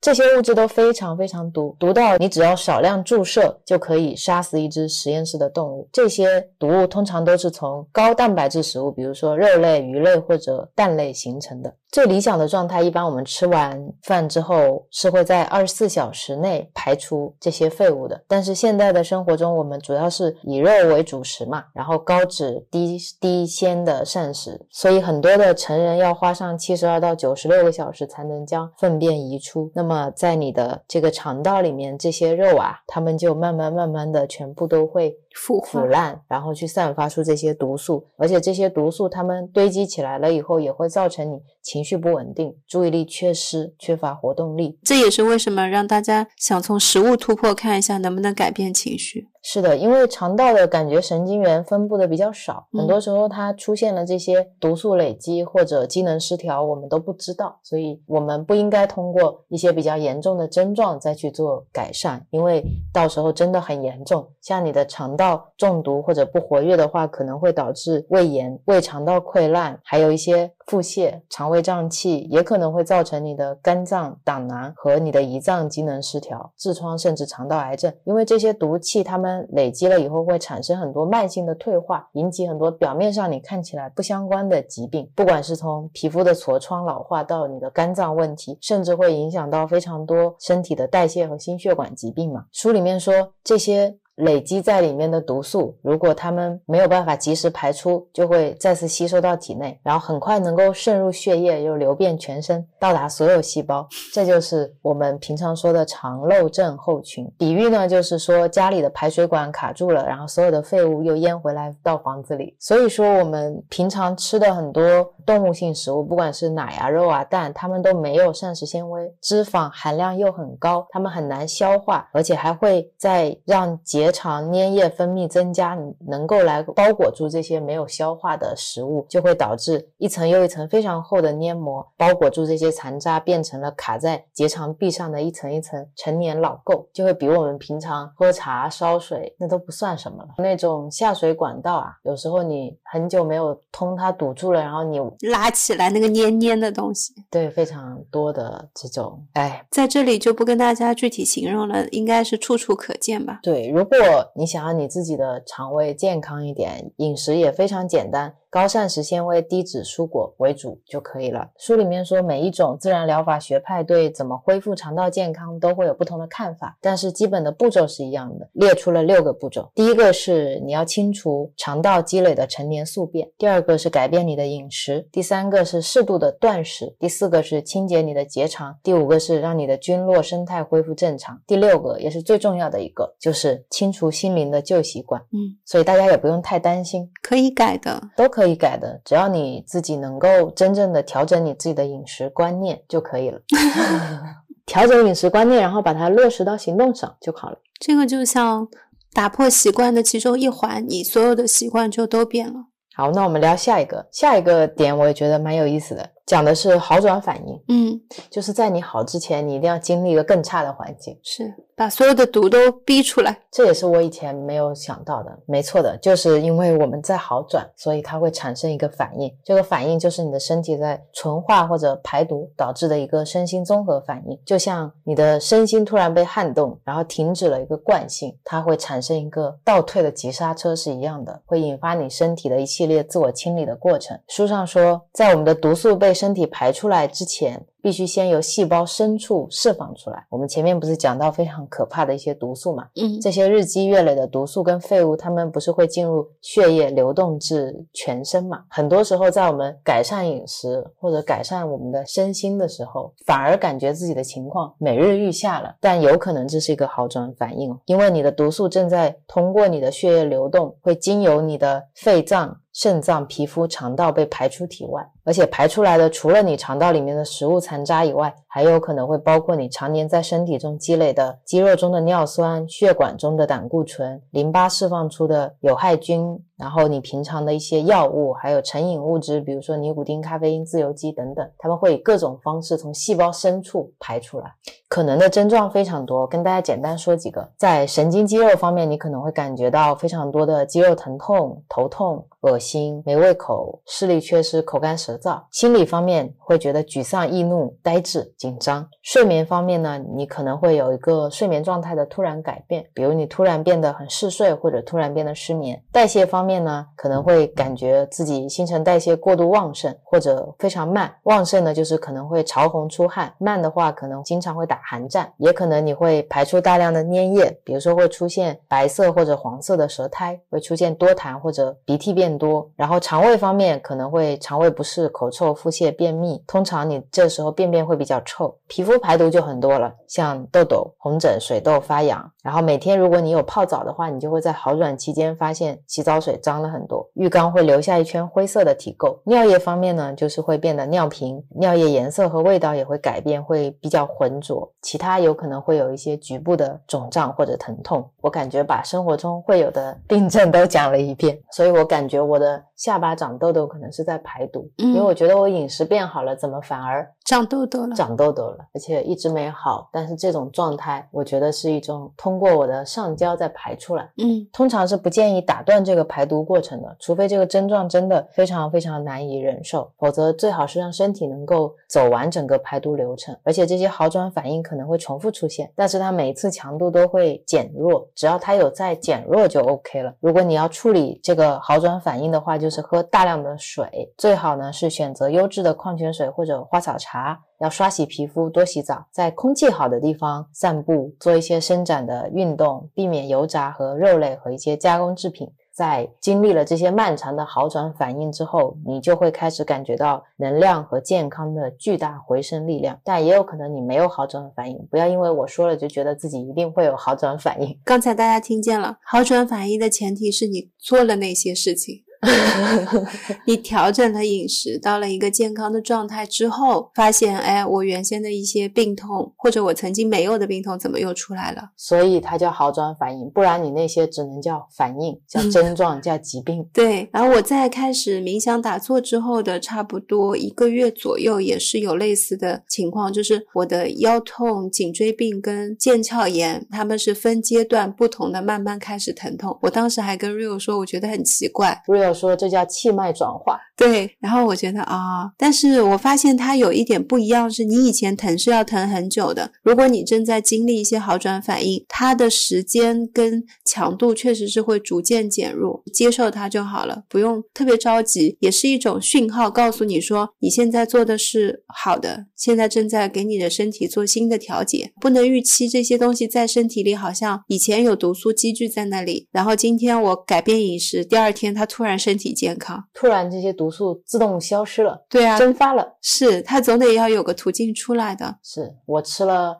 N 年的外卖，总是要有一个出口，把那些毒素慢慢发出来的。嗯，那接下来有一个灵魂拷问，经常有朋友会问到杨博士说：“我饮食非常正确，为什么还会生病呢？”没错，即使你饮食非常小心、非常谨慎、非常正确。你可能还是会生病，为什么呢？因为我们刚才聊了这么久，都在聊身，还没有聊到心。如果你的心没有调整过来，你饮食再正确，都有可能还是会生病的哦。那下面的部分，我就要跟大家来聊一下心的和谐。和一些跟静坐相关的东西，也是书的后半部分主要讲述的观点。但我不会那么细致的讲，我还是会按照我看到的有意思的点跟大家讲。我们其实开始冥想是很快的，但我其实没有去看哦，冥想可以给我带来什么什么好处，嗯，实际上可以改变我的人生，改变我的身体，我都没有。我只是觉得很好玩，我就去做了。是，所以在这本书里，我决定补上这些，告诉大家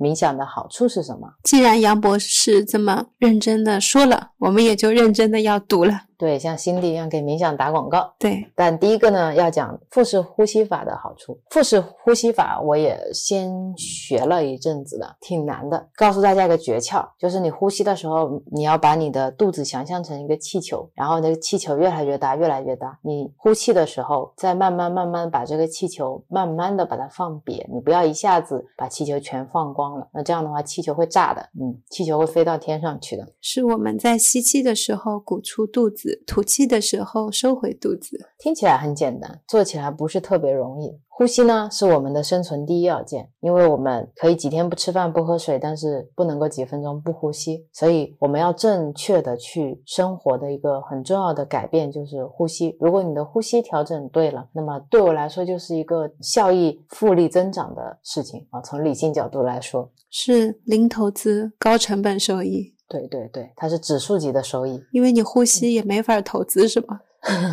要投资你的注意力，投资时间，对，投资你的精力。正确的呼吸方式呢，书里面推荐的就是腹式呼吸，而且你的吐气要缓慢而且深长，因为像我们平常的胸式呼吸容易太过短促，我们要正常吸气，然后接以细而长的呼气。好处是什么呢？我要开始跟大家介绍了。第一点，它可以减少呼吸次数，可以降低身体的重心，可以让你的情绪更加稳定。第二点好处呢，是可以进入身心同步的状态，它可以引导你身体的频率、心跳和脑冲动减缓，让你的每一个细胞都充满能量，体温也会因此而下降。第三个呢，是你身体的能量不但能够增加，而且能够改善非常多的慢性病，也可以让你的身体达到促进健康的效果。第四个，也就是在儒家、道家、佛家和印度瑜伽都有说到过的，在修行过程中，人体的新陈代谢会自然的变慢。就像动物冬眠一样。你的体温会降低，你的呼吸也会变慢，甚至会接近停止。接下来，你的心脏跳动可能也会变慢或者停止，连脑波动也会停止。这就是长寿的第一门槛，可以帮你延年益寿。所以我说，古代那些皇帝啊，不需要去炼丹，打坐就好了，还是一个非常好的捷径。我看到这一段就想起上一次杨宁老师在境界中跑到喜马拉雅山，遇到了冰柱里的两兄弟，他们说已经打坐了三百多。年了。其实就是一种让你的身体进入完全冬眠的状态，保持一个身体机能的绝对的减缓，来延长你的寿命嘛。嗯，我觉得喜马拉雅山应该有非常多这样子活了几百上千年的人，一定是有。有没有被我刚才的广告词打动？还行吧，我以为会更慷慨激昂，原来只是延年益寿。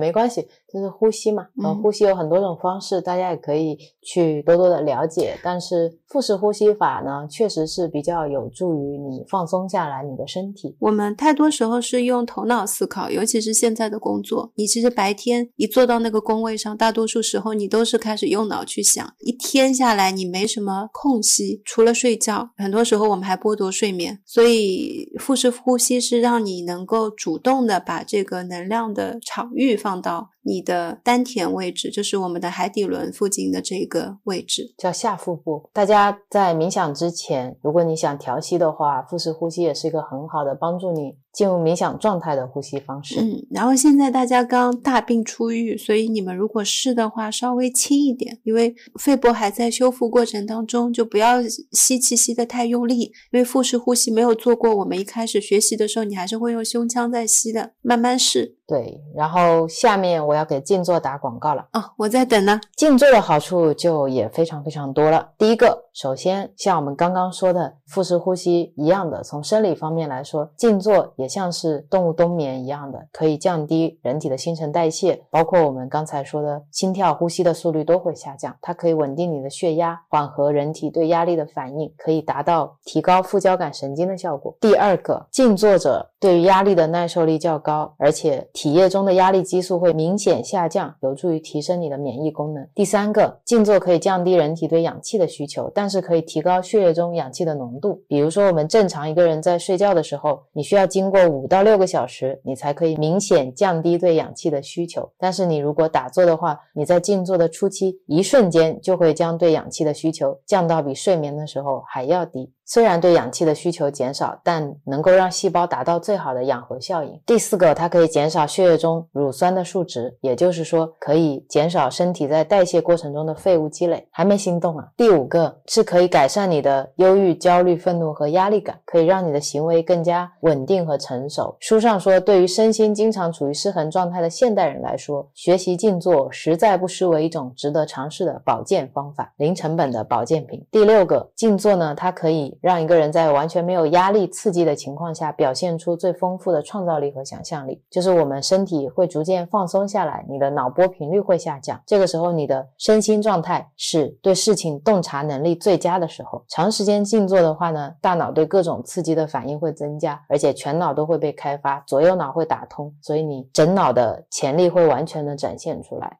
打动我了，终于打动你了。第七个呢，静坐它不仅可以改变你大脑的功能，还可以带来结构上的改变。一般来说，我们大脑在退化，皮质层会越来越薄。但如果你越早开始学习静坐，大脑的皮质就可以。维持年轻时候的水平，所以你大脑的各项功能就会保持年轻的状态。嗯那具体要怎么静坐呢？书里面他有聊到，可以去数息、观息、随息、守息等等。其实这些进一步的，在很多其他的书，包括杨定一自己也写了一本书，就叫《静坐》，是他的第二本书。还有他后面有出了一本书叫《定》，里面都会有进一步的阐释。大家如果有兴趣，也可以去看。最重要的是自己去试。嗯就对于怎么静坐这样的实操，我就不讲了。接下来跟大家还想讲的呢，是书里面讲到杨博士认为什么是真正的静坐。他觉得真正的静坐就是你会在瞬间突然了解这个世界并不像我们以为的那么真实和具象。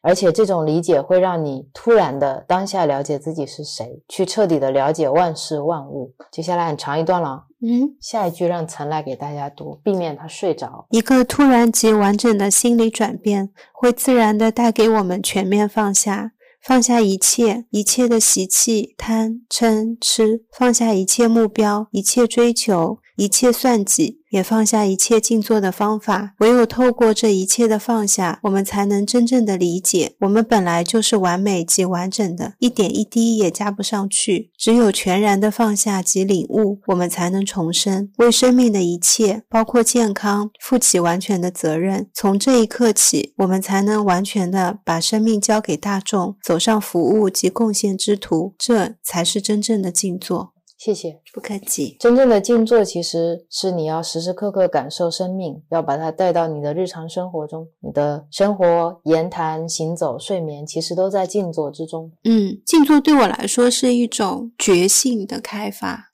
展开讲讲，杨定一博士刚才在说的那一些对世界的看法、感受的更深刻的一些体悟。静坐之后的我是更清明的、更清醒的，对于很多事情更开放的、更包容的。所以上一次在群里面，大家很有意思，说，嗯，希望我分享一下怎么样会变得又温柔又具有包容性。其实我就是在静坐的过程当中，打开了我的一些心门，就是那样开的。而且我开启了之后，确实我觉得这个世界无限美好。能接受很多事情，也能够去容纳很多事情。但是曾所说的这个静坐呢，它不是指你就坐在那里，而是你要真的带着你的空性正见，带着你对这个世界不断在深入的探讨和参究形成的一种思维模式。是，不要把静坐跟生活分开，好像我们说的静坐是一个行为。我今天坐在一个坐垫上面。坐了两个小时，这个叫静坐。对，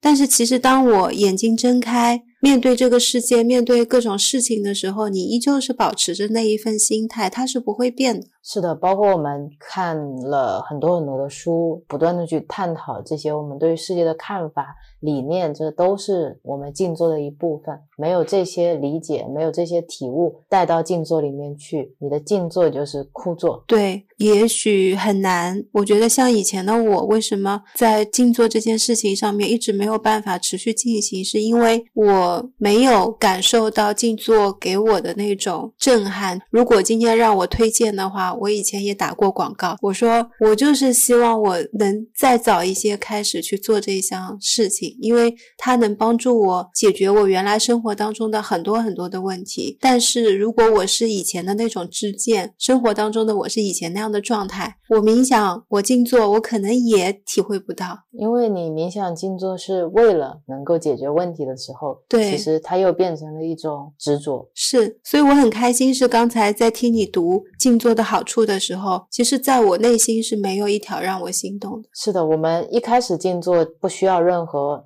好处，现在已经开始静坐了以后，再看到这些东西，也是仍然觉得不需要。对，但是会很真诚的告诉大家是有这些好处的，我们有一些也已经体验到。但这些好处是你静坐带来的副产品，是它不是你静坐真正的目的。对静坐对于我来说就是知道我是谁，是，就是让我有一个机会能够向内去探索。然后也不用去执着于一种清明的状态，就是那种清明是说有很多人静坐做会追求无念，或者会追求我一定要保留在这样的状态。我生活已经很烦了，我只有在静坐的时候才有这十五分钟、二十分钟是非常安静的。其实你往往在这个时候很想保留这份东西的时候，它就是很容易被破掉的。你会因为你今天得不到这份亲近感，你会觉得自己可能静坐没有做好。然后像我跟 Real 有好久没有静坐了，突然今天坐下来，我们俩做完了，我就跟 Real 说：“哇，念头好多，散乱的很。”然后 Real 说：“我也是。”我说：“好巧，就是当你有很多念头的时候，我就会很快接受我今天的这一场静坐是跟念头一起玩游戏。那没有关系，我觉得不是只有这一刻，此刻才是有效果。不要去追求那个效果，不要去追求那个好处。是的，我前面说了这么多好处，就是为了让你放下。然后书里面除了静坐以外，也提到了一些螺旋舞的原理，网上也会有一些螺旋舞的视频，大家也可以去配合去使用。我们跳过，嗯，还挺有意思的。举手，我们跳过。那么接下来呢，会聊的是关于心的另一个层面。像刚才聊的静坐，其实是把前面的身和后面的心用一座桥搭起来了。对对对。接下来的心呢，会聊到像我们的压力、欲望和恐惧，以及怎么样达到真正的身心和谐这四个部分。这是大课题。对啊。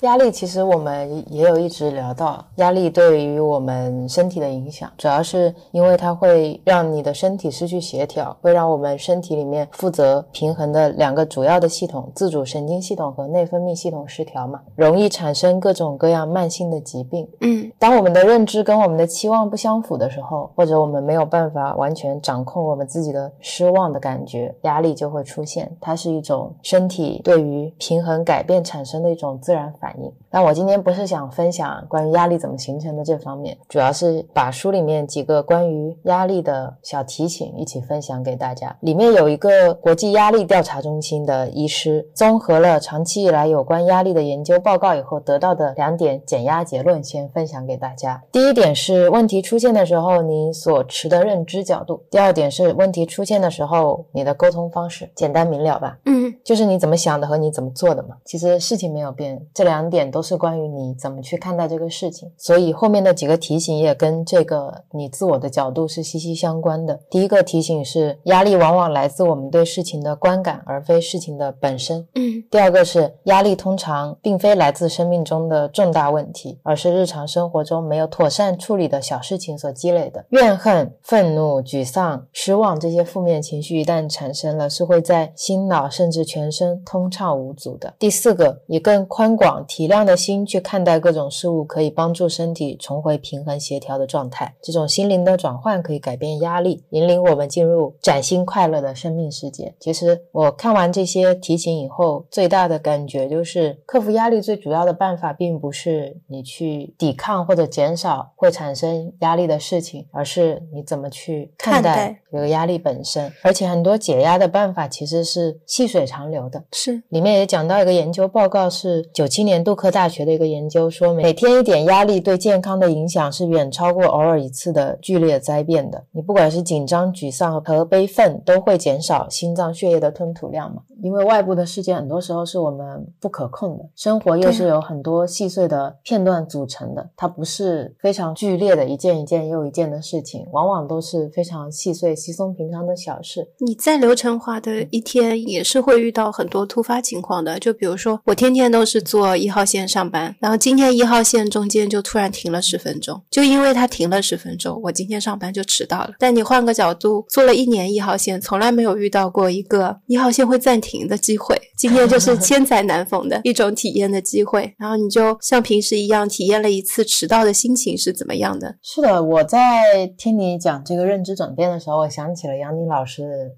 视频中的一个案例，嗯，当时有一个学员，他是做冷冻肉食的，嗯，他觉得自己造了很多的业，觉得自己要参与这些杀生，对肉类的杀生，心里面是感到有非常大的压力和一些悲伤的，就觉得自己每天在这边修修修，然后一上班就造业造业，就压力很大，对，觉得陷入了这种痛苦的循环。当时杨宁的回答也很可爱，他说：“其实你换一个角度去思考这个问题，就发现正是因为。”你是一个修行人，然后你在从事这种冷冻肉食的工作，你反而有了一个机会，可以在这个流程当中去给这些生命超度，给他们送去祝福。是你稍微观念一转，它变成了你的一个恩赐。像书里说的，你唯一解决决压力的长期有效的办法，就是你要彻底改变你的心念，从一个更宽阔的角度去看待生命。嗯，改变认知听起来是不是很简单？没有啊，我们现在在做的这些事情，就是在跟大家分享我们逐步的转变啊。对啊，我们不是几个月就转变了很多很多的认知吗？你心态如果足够开放，放下对错，放下是非，其实真假对错这个观念，如果你能够放下的话，你是能看到很多新的观点的。很多时候就是因为有真假对错放在那里，一块大的盾牌放在那里，有很多东西都隔离掉了，反而把自己封闭在了一个很小的圈子里面，你只看圈子里面的东西。这就涉及到了我们接下来要讲的，怎么去改变自己的习惯，怎么去正确表达你自己的欲望。我们经常会误以为习惯来自于思想，觉得如果你要改变你自己的习惯，你必须要先改变导致这个习惯的思考方式。但是呢，杨博士说，很多习惯它只是不断重复的动作，前后可能根本就没有经过你自己的思考，它只是因为某一些外部环境触发了，然后你就这么做了。而我们想要改变习惯，想要去养成一个新习惯，也有三个分享。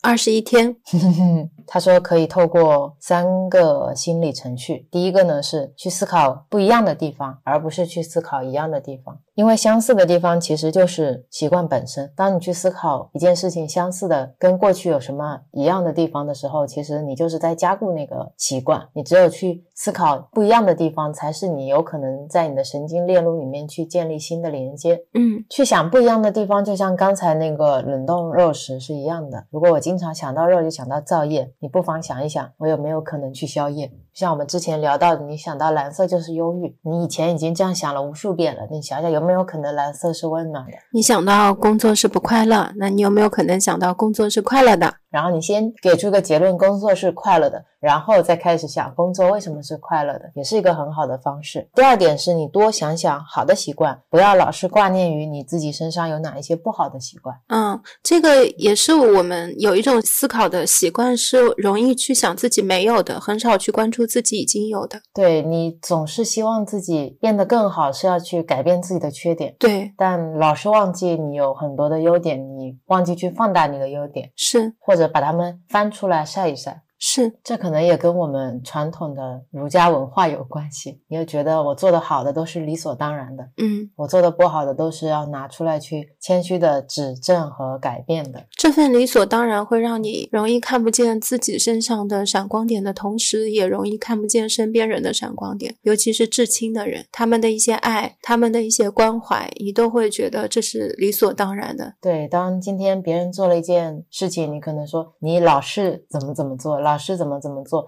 但你很少以相同的方式去夸他，你老师对我那么好。对，其实转换一下这个思路，多去关注一些好的事情就可以了。是的，假如若有从在一起的第一天，每天早上起床都会倒杯水给我，我不会觉得他的这个举动是情侣之间非常理所应当的一个行为。每次他做了，我都依旧会感谢他，不管我们一起一年、两年、三年或四年。如果有一天他不做了，我也可以成为那个帮他倒水的人。我不会觉得你今天没有帮我倒水，你昨天也没有帮我倒水，你前天也没有帮我倒水，你是不是就不爱我了？这个跟他爱不爱我是没有关系的这件事情。你如果觉得他不爱你了，你就去问他。然后现在我们要想的是，这杯水是你自己倒来喝，还是你倒一杯给 Rio 喝，还是你想这杯水一定要 Rio 倒给你喝？你想哪一种，你就让哪一件事情发生就可以了。嗯，我想要 Rio 倒给我喝，因为我觉得他倒给我的水里面有爱，我就会跑过去说：“你三天没有倒水给我喝了，你今天可以倒杯水给我喝吗？谢谢。”而且往往也是因为我们每天这样的感谢、感恩，对方是能够感受到他在做这些行为的时候，你的感觉是怎么样的。很容易就是第一天别人为你做的时候，你觉得哦好开心哦，原来这就是爱啊。做到第十天的时候，你就变得没有感觉了，你就会想要一个更新鲜的刺激。那现在你可以给我做饭了。你本来不爱做饭，你去给我做饭吧，这个才是爱我。我想表达的是，再平凡的事情，你都是值得看到的。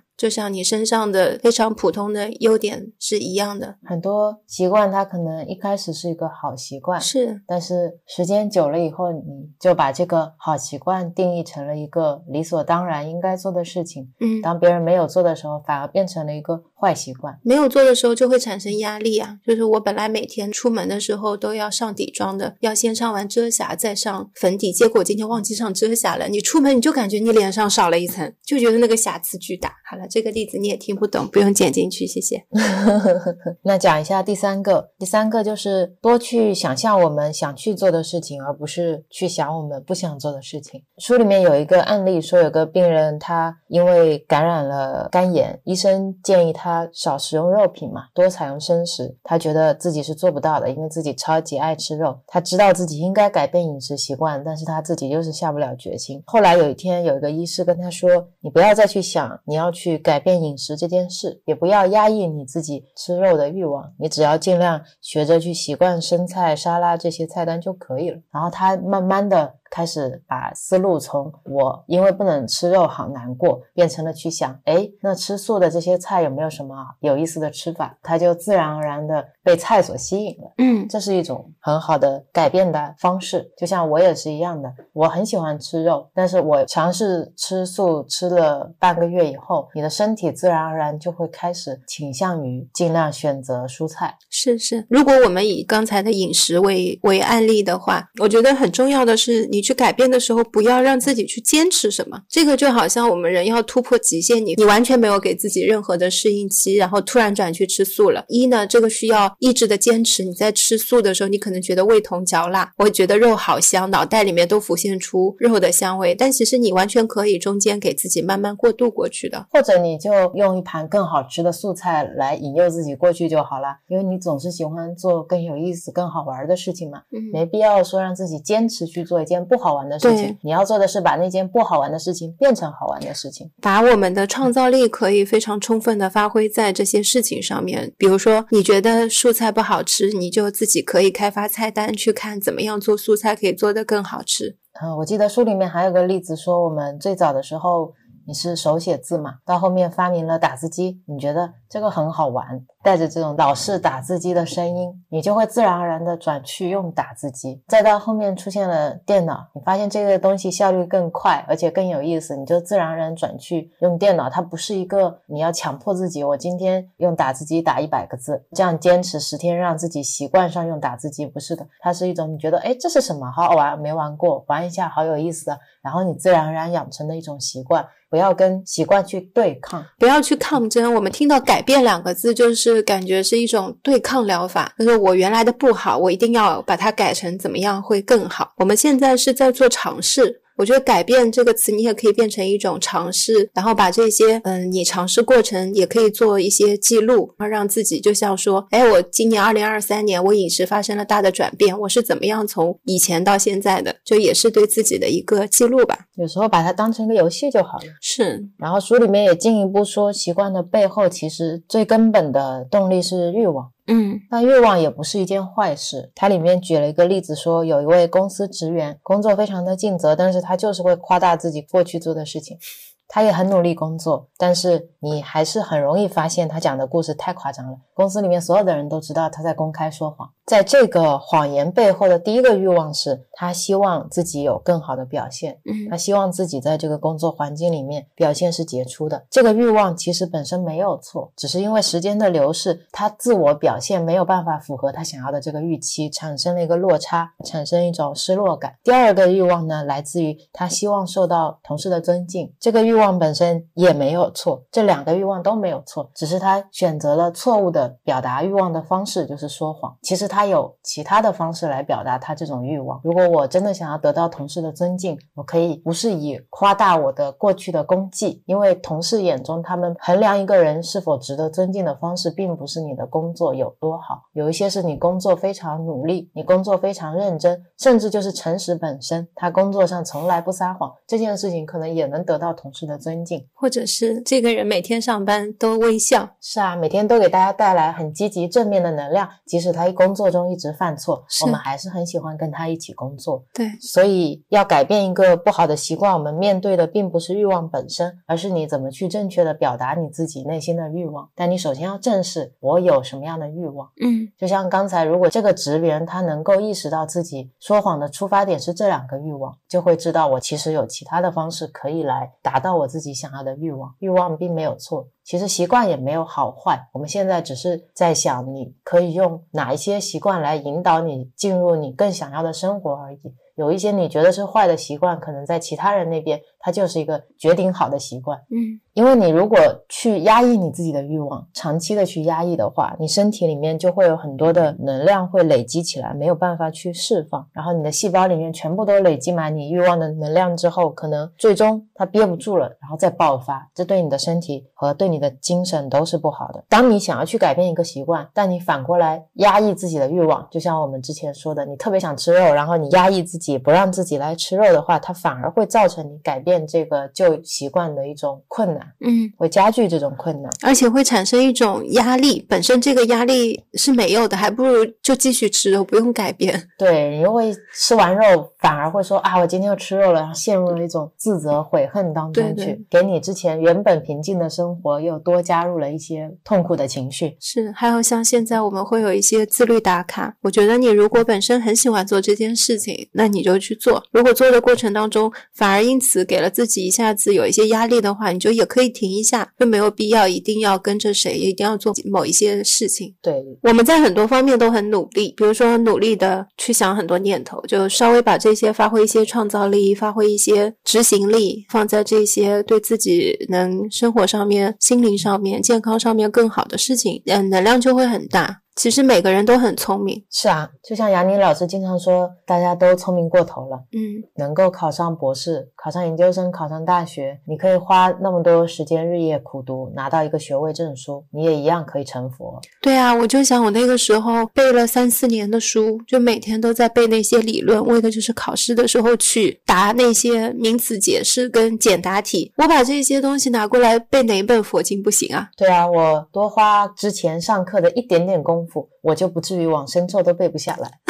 像瑞欧最近对中医很有兴趣，我们就拿大一或者是高三那一年的一小部分，一个学期里面的一个月那种努力的劲，拿起来读中医就好了。对啊，你把它啃下来就就啃下来了。这些也都是文字，等你很想去学这一些东西的时候，方法自然而然会送过来的。关键的是能不能激发起自己那个心。而且看书也是一样，当你有了更宽阔的视野和见地了以后，看书真的会增加你更多的乐趣，更多维度的乐趣。对，虽然从外人看起来，我们只是坐在那里打开了书，就跟别人看你静坐也觉得很无聊是一样的。我们刚才讲了压力，讲了欲望，最后一个我们来讲一下最后一个了。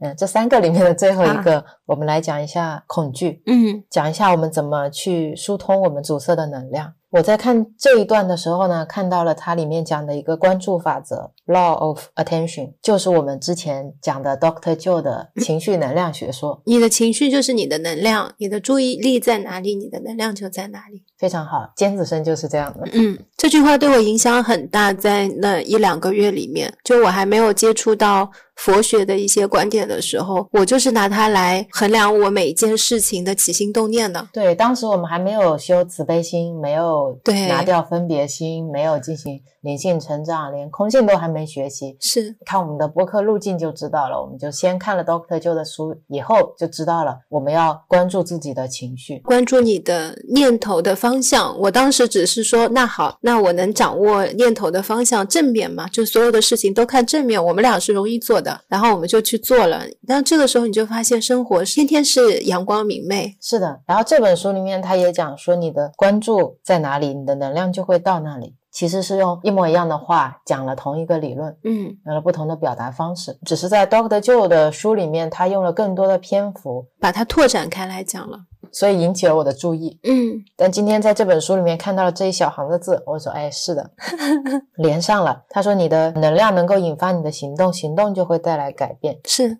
如果我们用善念来引导我们的关注，那么正面的改变就能够引导你走向你自己想要的疗愈之路。书上说我们有三种体：身体、情绪体和心思体。在一个健康的人身上，三者的能量流动是自由的。如果你的能量的流动受阻，就可能会凝聚成能量结，或者说能量冻结，就可能成为未来的一个病灶。这一段其实我们之前也是一模一样有聊过的，当时好像是在聊央金，央金在说关于生气，他说生气是阻塞的能量嘛，我们在生气的时候去做些什么，让能量流动起来就好了。当时这个理论对层的影响也是很大的。嗯，然后你在看《光之手》的时候，里面是不是也提到了类似的观点？是，就是关于在能量层面去看待疾病的话，就都是短时间的能量阻塞之后，那个能量团就像一个。铅球一样，慢慢慢慢的，如果你在往里面添油加醋的时候，你每次想到他那种难过的情绪，就让这个能量阻塞团再变大一点，再变大一点。然后你的身体因为有这样的能量阻塞，你又看不见能量。大部分人现在是不静坐的，不会跟身体去沟通，那身体只能通过疾病来告诉你，我这里不舒服了，你有能量堵塞。目的不是让你难过，目的是告诉你，你是不是可以去释放它。是的，像杨博士他也说，他要用能量或者。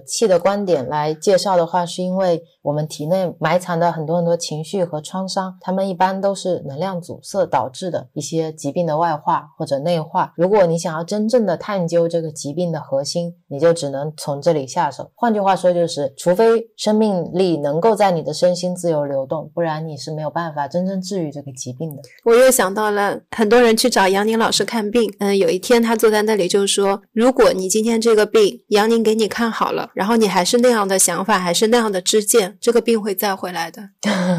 他说他只能医好你一时，他没有办法保证你一辈子的健康。那但是如果大家从思想上面去改变，这些疾病自然就会走开，自然就会远离你，因为你让你的身体恢复到了平衡。这个就像我们书开头的时候聊到的，杨定一博士为什么会从身转向了身心灵，就是因为他知道我再厉害的药，把这些癌症细胞给清。清除掉以后，还是会回来。对你的身体，如果还是一样的生活方式、一样的思考方式，不去转变的话，那还是会复发的。是，所以他想真正的治愈、彻底的治愈，他就只能去研究身心灵。像我之前学灵气疗愈的时候，我发现也有很多人，他们遇到一些比较难治愈的疾病，也会去寻求另一种治疗的方式。我觉得，如果你有机会今天遇到一个很好的灵气师，真的是帮你把这个疾病治好了。治好了之后，更重要的是你的病后修复。这个修复不是指身体层面的如何修复，而是你能不能从心到身，能够经历一次非常巨大的蜕变，让你后面转向一个更健康的生活状态。这个是非常重要的。之间的转变就像你火车变轨，嗯。它变了轨以后，换的是一个新的轨道，是它自己会往前开的。对。然后书里说，我们不仅是透过情绪体来体验情绪，我们还透过我们身体内的每一个细胞来体验。打个比方，如果我们在一种狂喜和极乐这样的情绪当中，那代表生命的气和生命能量就会以非常高的速度会开始震动。这种和谐的震动就会刺激我们的脑部中枢和所有的神经细胞，会释放出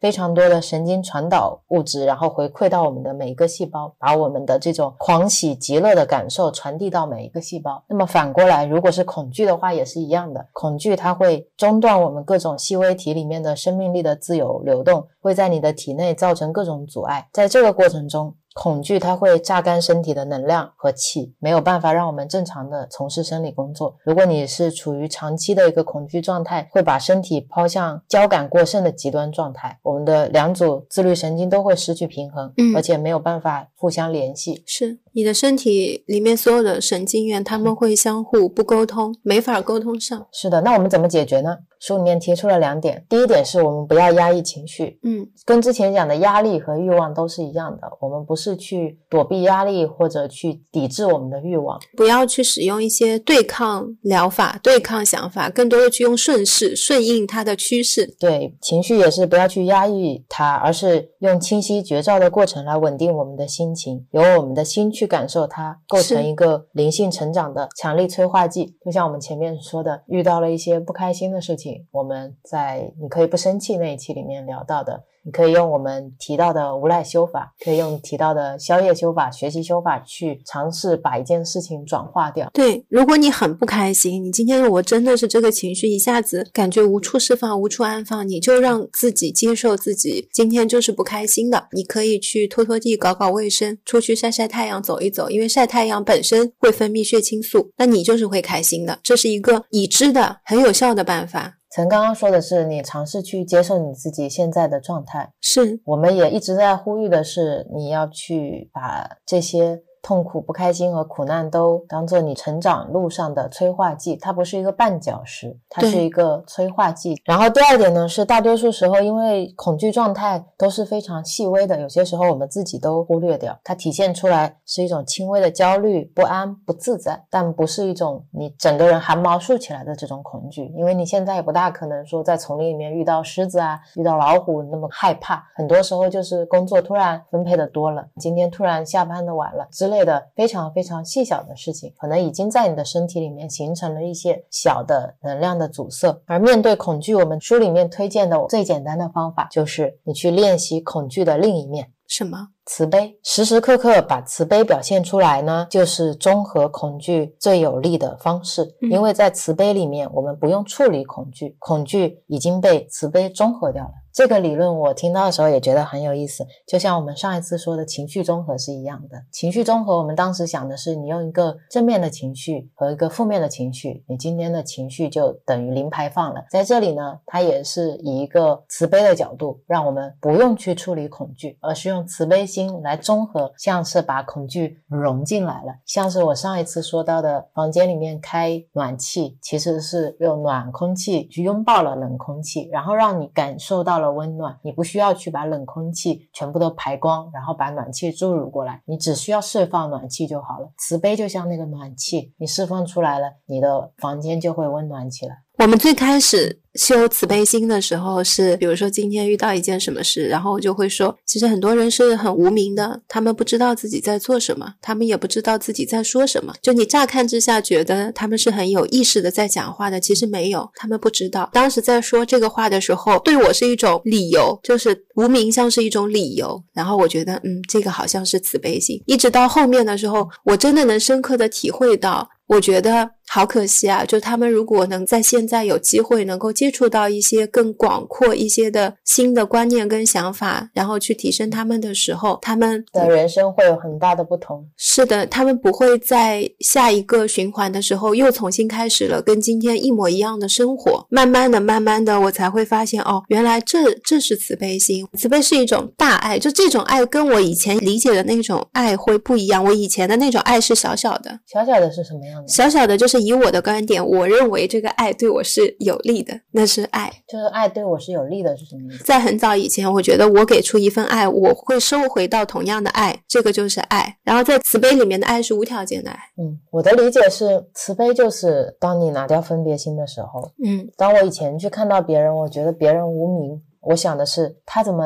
在自我修行或者知识上如此懒惰，以至于他无名？这是我最初看待其他我觉得跟我不一样的观点的时候，内心可能觉得我这是慈悲。但到后面你拿掉分别心了之后，再去重新回看同样的这个事情，你会感觉到没有他，没有别人，只有你，只有一体，就你们都是同源的，你们都是一体的。如果没有这种分别的时候，它就是你身体的一部分。是这个改变最早是源自于看一的法则里面，R A 说的，说你们需要我们帮助的时候，我们是不会忽略的，因为就像你的身体上有一个皮肤溃烂了，你会放着不管吗？我看到那句话的时候，印象特别深刻。那我知道了，就是我现在在看他们的时候，会觉得他们在经历的，我生生世世可能也经历过。对啊，你如果来来回回的轮转，每个人都有可能曾经是你的兄弟姐妹，是你的父母亲人。是，可能今天就是匆匆一眼。我们早上去拿快递的时候遇到一个阿姨，她找不到快递，在那边自言自语，就说：“哎呀，今天没有人帮我，然后谁可以帮我？”然后我们路过就说：“哎，那我来帮你。”那很有可能她在前几世的时候就是她帮过我，我今天帮了她。是啊，就算他没有帮过你，你今天帮他又怎么样呢？对啊。再比如说，有时候看到有一些人他们做的事情，你觉得是极致的坏的，又有谁能够保证你在过去的轮回当中你没有做过坏事呢？是的。然后我刚才说到的，把分别心真正拿掉，从爱那件事情开始，我再重新理解这个慈悲的时候，再重新去看这些观点跟我不一样的人的时候，我的理解是。他们都是佛，他们身上都有着佛性，他们都像之前我们聊前世今生里面最后结尾说的千面钻石一样，每个人都是钻石，只是说钻石上面落了一点灰尘。每一个人醒来的时间不一样，但大家都是会醒来的。是，最后大家会发现自己都是佛。是，那我面对每一个佛的话，我能说什么呢？只能说你好，你好，你怎么还没醒啊？但是我不会再说以他没有醒的样子去苛责他，或者去要求他、去期望他，而是能够去尽量让自己看到他本来的样子。是，然后我们现在也会觉得我们自己修行，我们在进步，我们把这些东西分享出来了，对大家就是会有另一种观点的帮助就好了。是啊，就是在用我们自己喜欢的方式表达我们自己想表达的观点。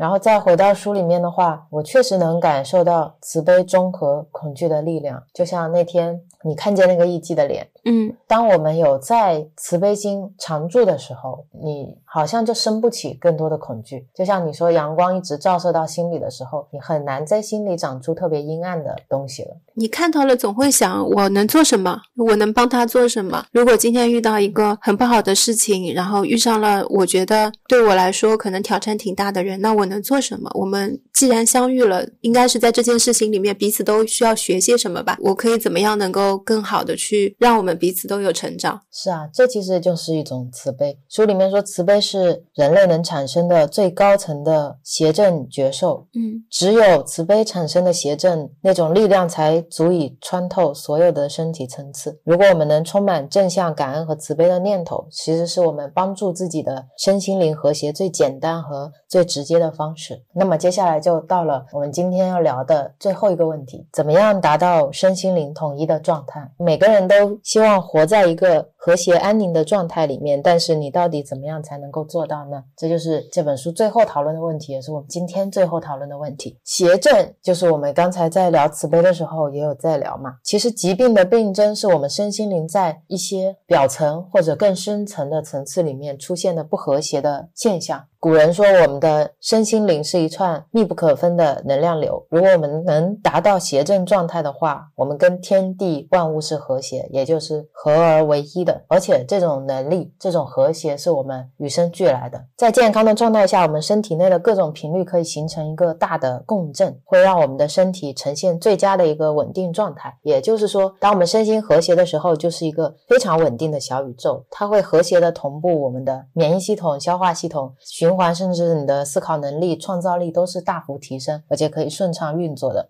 书里面也介绍了一个测量心率变异的一个方式，来测量我们的和谐的同步性。这里我就不展开了，大家感兴趣可以去看书，里面着重有讲到心脏的重要性。他说，心脏是人体中最强的一个生物振荡器，随着我们心脏的震动，它会让身体其他的频率跟它进行同步。打个比方，如果有一个人他感到非常的生气或者沮丧，那这个时候他的心率变异是不规则又非常失序的，你的整个身体的频。频率，特别是你的交感和副交感神经，它们之间不是失去联系了嘛？是它们失去了同步性，因为一边想加速，一边想减速，所以这就是我们正常压力状态下频率振动不协调的一个典型的案例。它会让身体产生一连串的连锁反应，非常多的慢性疾病。但如果换一个角度，你是在感恩、你在慈悲、你在怜悯这样的正面情绪下，你去测量心意变率，它是连续的，而且这种连续的状态。它会显示整个自主神经相互平衡，你的整个心血管功能都会体现良好的状态。这里面想说的最重要的是。我们是需要这种和谐的状态的，而这种和谐的状态其实是我们原本的状态。我们本来就是和谐、快乐和健康的。只有当这种邪正的状态被破坏的时候，我们的身心才会被带到一种不快乐、一种退化的道路上去。所以演变出了现在我们说的很多文明病、慢性病。如果你的身体没有办法回到跟宇宙和谐的状态，那你是没有办法做到一个完全健康的状态的，因为你本来就是健康的，现在是因为你自己干扰了自己，嗯，把自己带到了一个不健康的状态。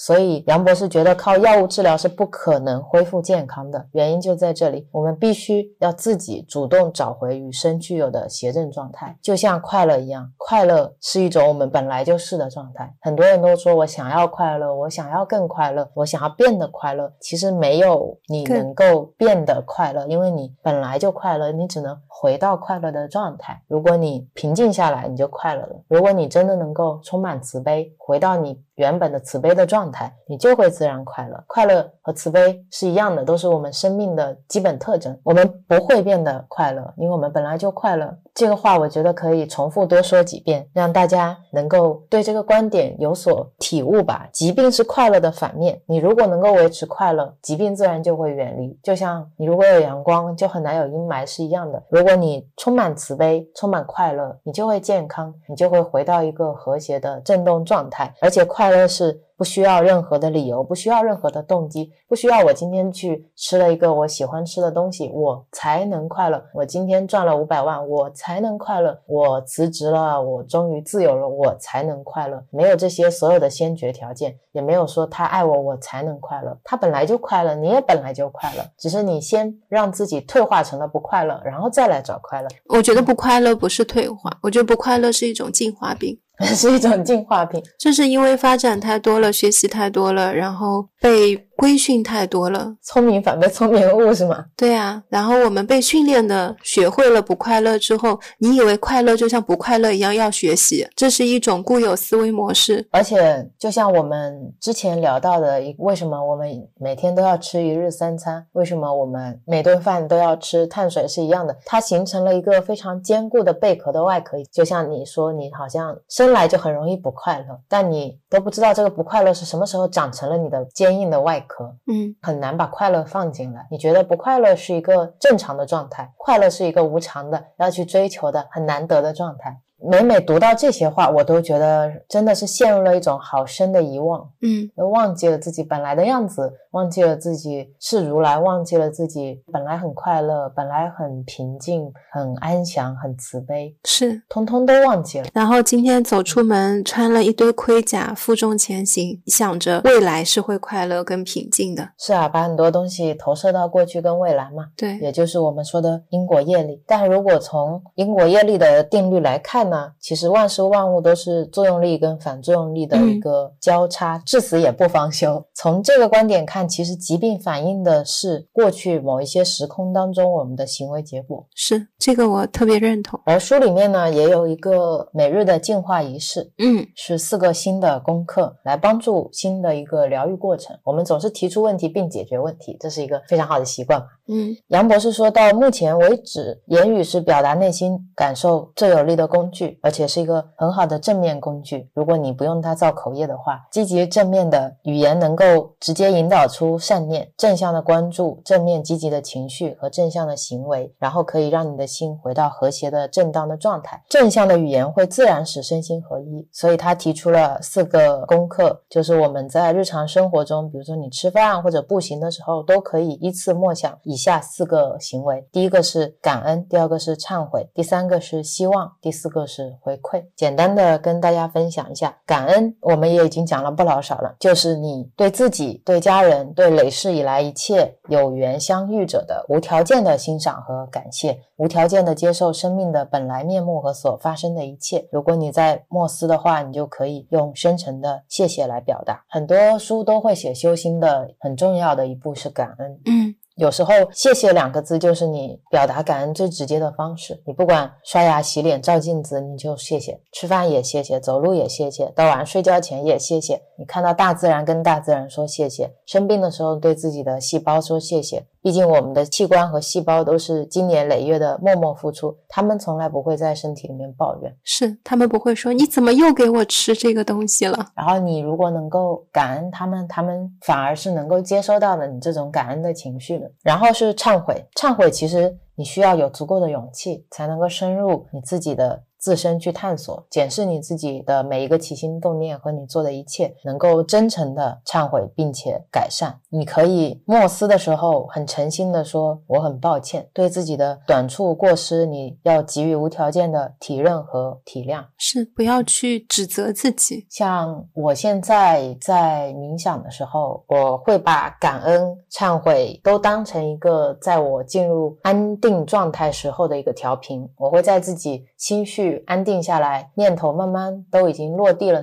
之后，开始感恩跟忏悔。我有时候忏悔，就会忏悔我之前累生累世做的一些事情，伤害过的一些人。但是我不希望他对我的这种怨恨或者难过会影响到他自己。如果他能够放下这些情绪的话，有可能他的认知、他的状态、他的人生、他的境界都会有所不同。嗯，出发点是希望他们变得更好。但如果他们没有办法放下，我也是欣然接受的。嗯，我记得 Rio 当时跟我分享这个的时候，他还说把自己修行当中的一部分功德也回馈给他们。当时在看杨宁老师的时候，他说你已经抱怨或者咒骂那些你恨的人很久了，你有没有可能尝试去祝福他们一百天？他说你每天都祝福你恨的人，甚至把你自己所有的功德回想给他们，有没有可能做到？你去尝试一下，我就很乖的去尝试了。然后 Rio 说第一次尝试的时候，你确实觉得还是有一点奇怪的。对，我觉得我的功德不应该先回馈给累生累世我爱的人和爱我的人吗？怎么就到了我不喜欢的人、我恨的人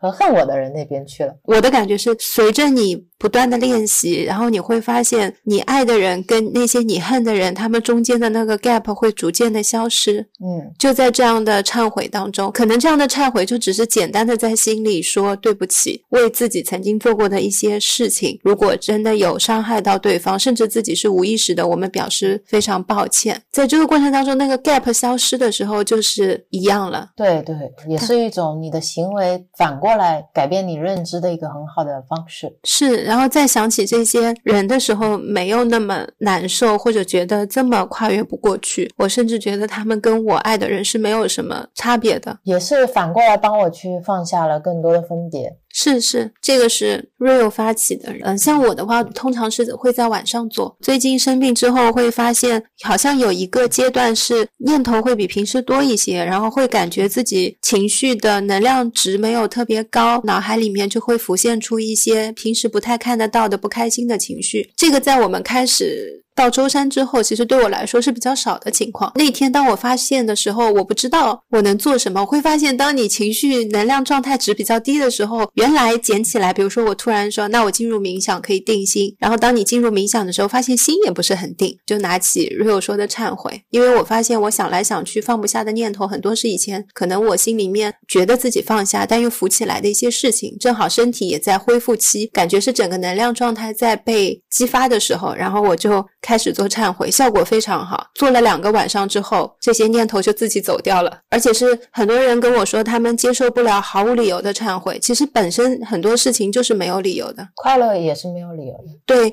你不需要说这件事情一定是我是错的，我才能去做忏悔。有很多方式可以做。如果你接受不了是对别人做，你对自己忏悔也是可以的。我也尝试了你之前说的。对不起，请原谅，谢谢你，我爱你。嗯，我发现这四句话也是囊括了感恩、忏悔。嗯，那我讲下一个了。下一个是希望，希望就是你对生命整体的无条件的信心，无论是上帝、佛陀、观世音菩萨，甚至你的高我，都是可以祈求的，都是可以燃起你希望的那个对象。书上说，祈愿要诚心诚意。你默思的时候，可以说祈求你，或者说在你的帮助和庇佑之下，我知道我会重得健康，是一种医治吧，也是一种信念。你也可以信念你自己。最后一个是回馈。回馈是发愿在得到健康以后，愿意为人们从事服务。这个誓愿你要非常的明确，牢记在心，是为人类服务。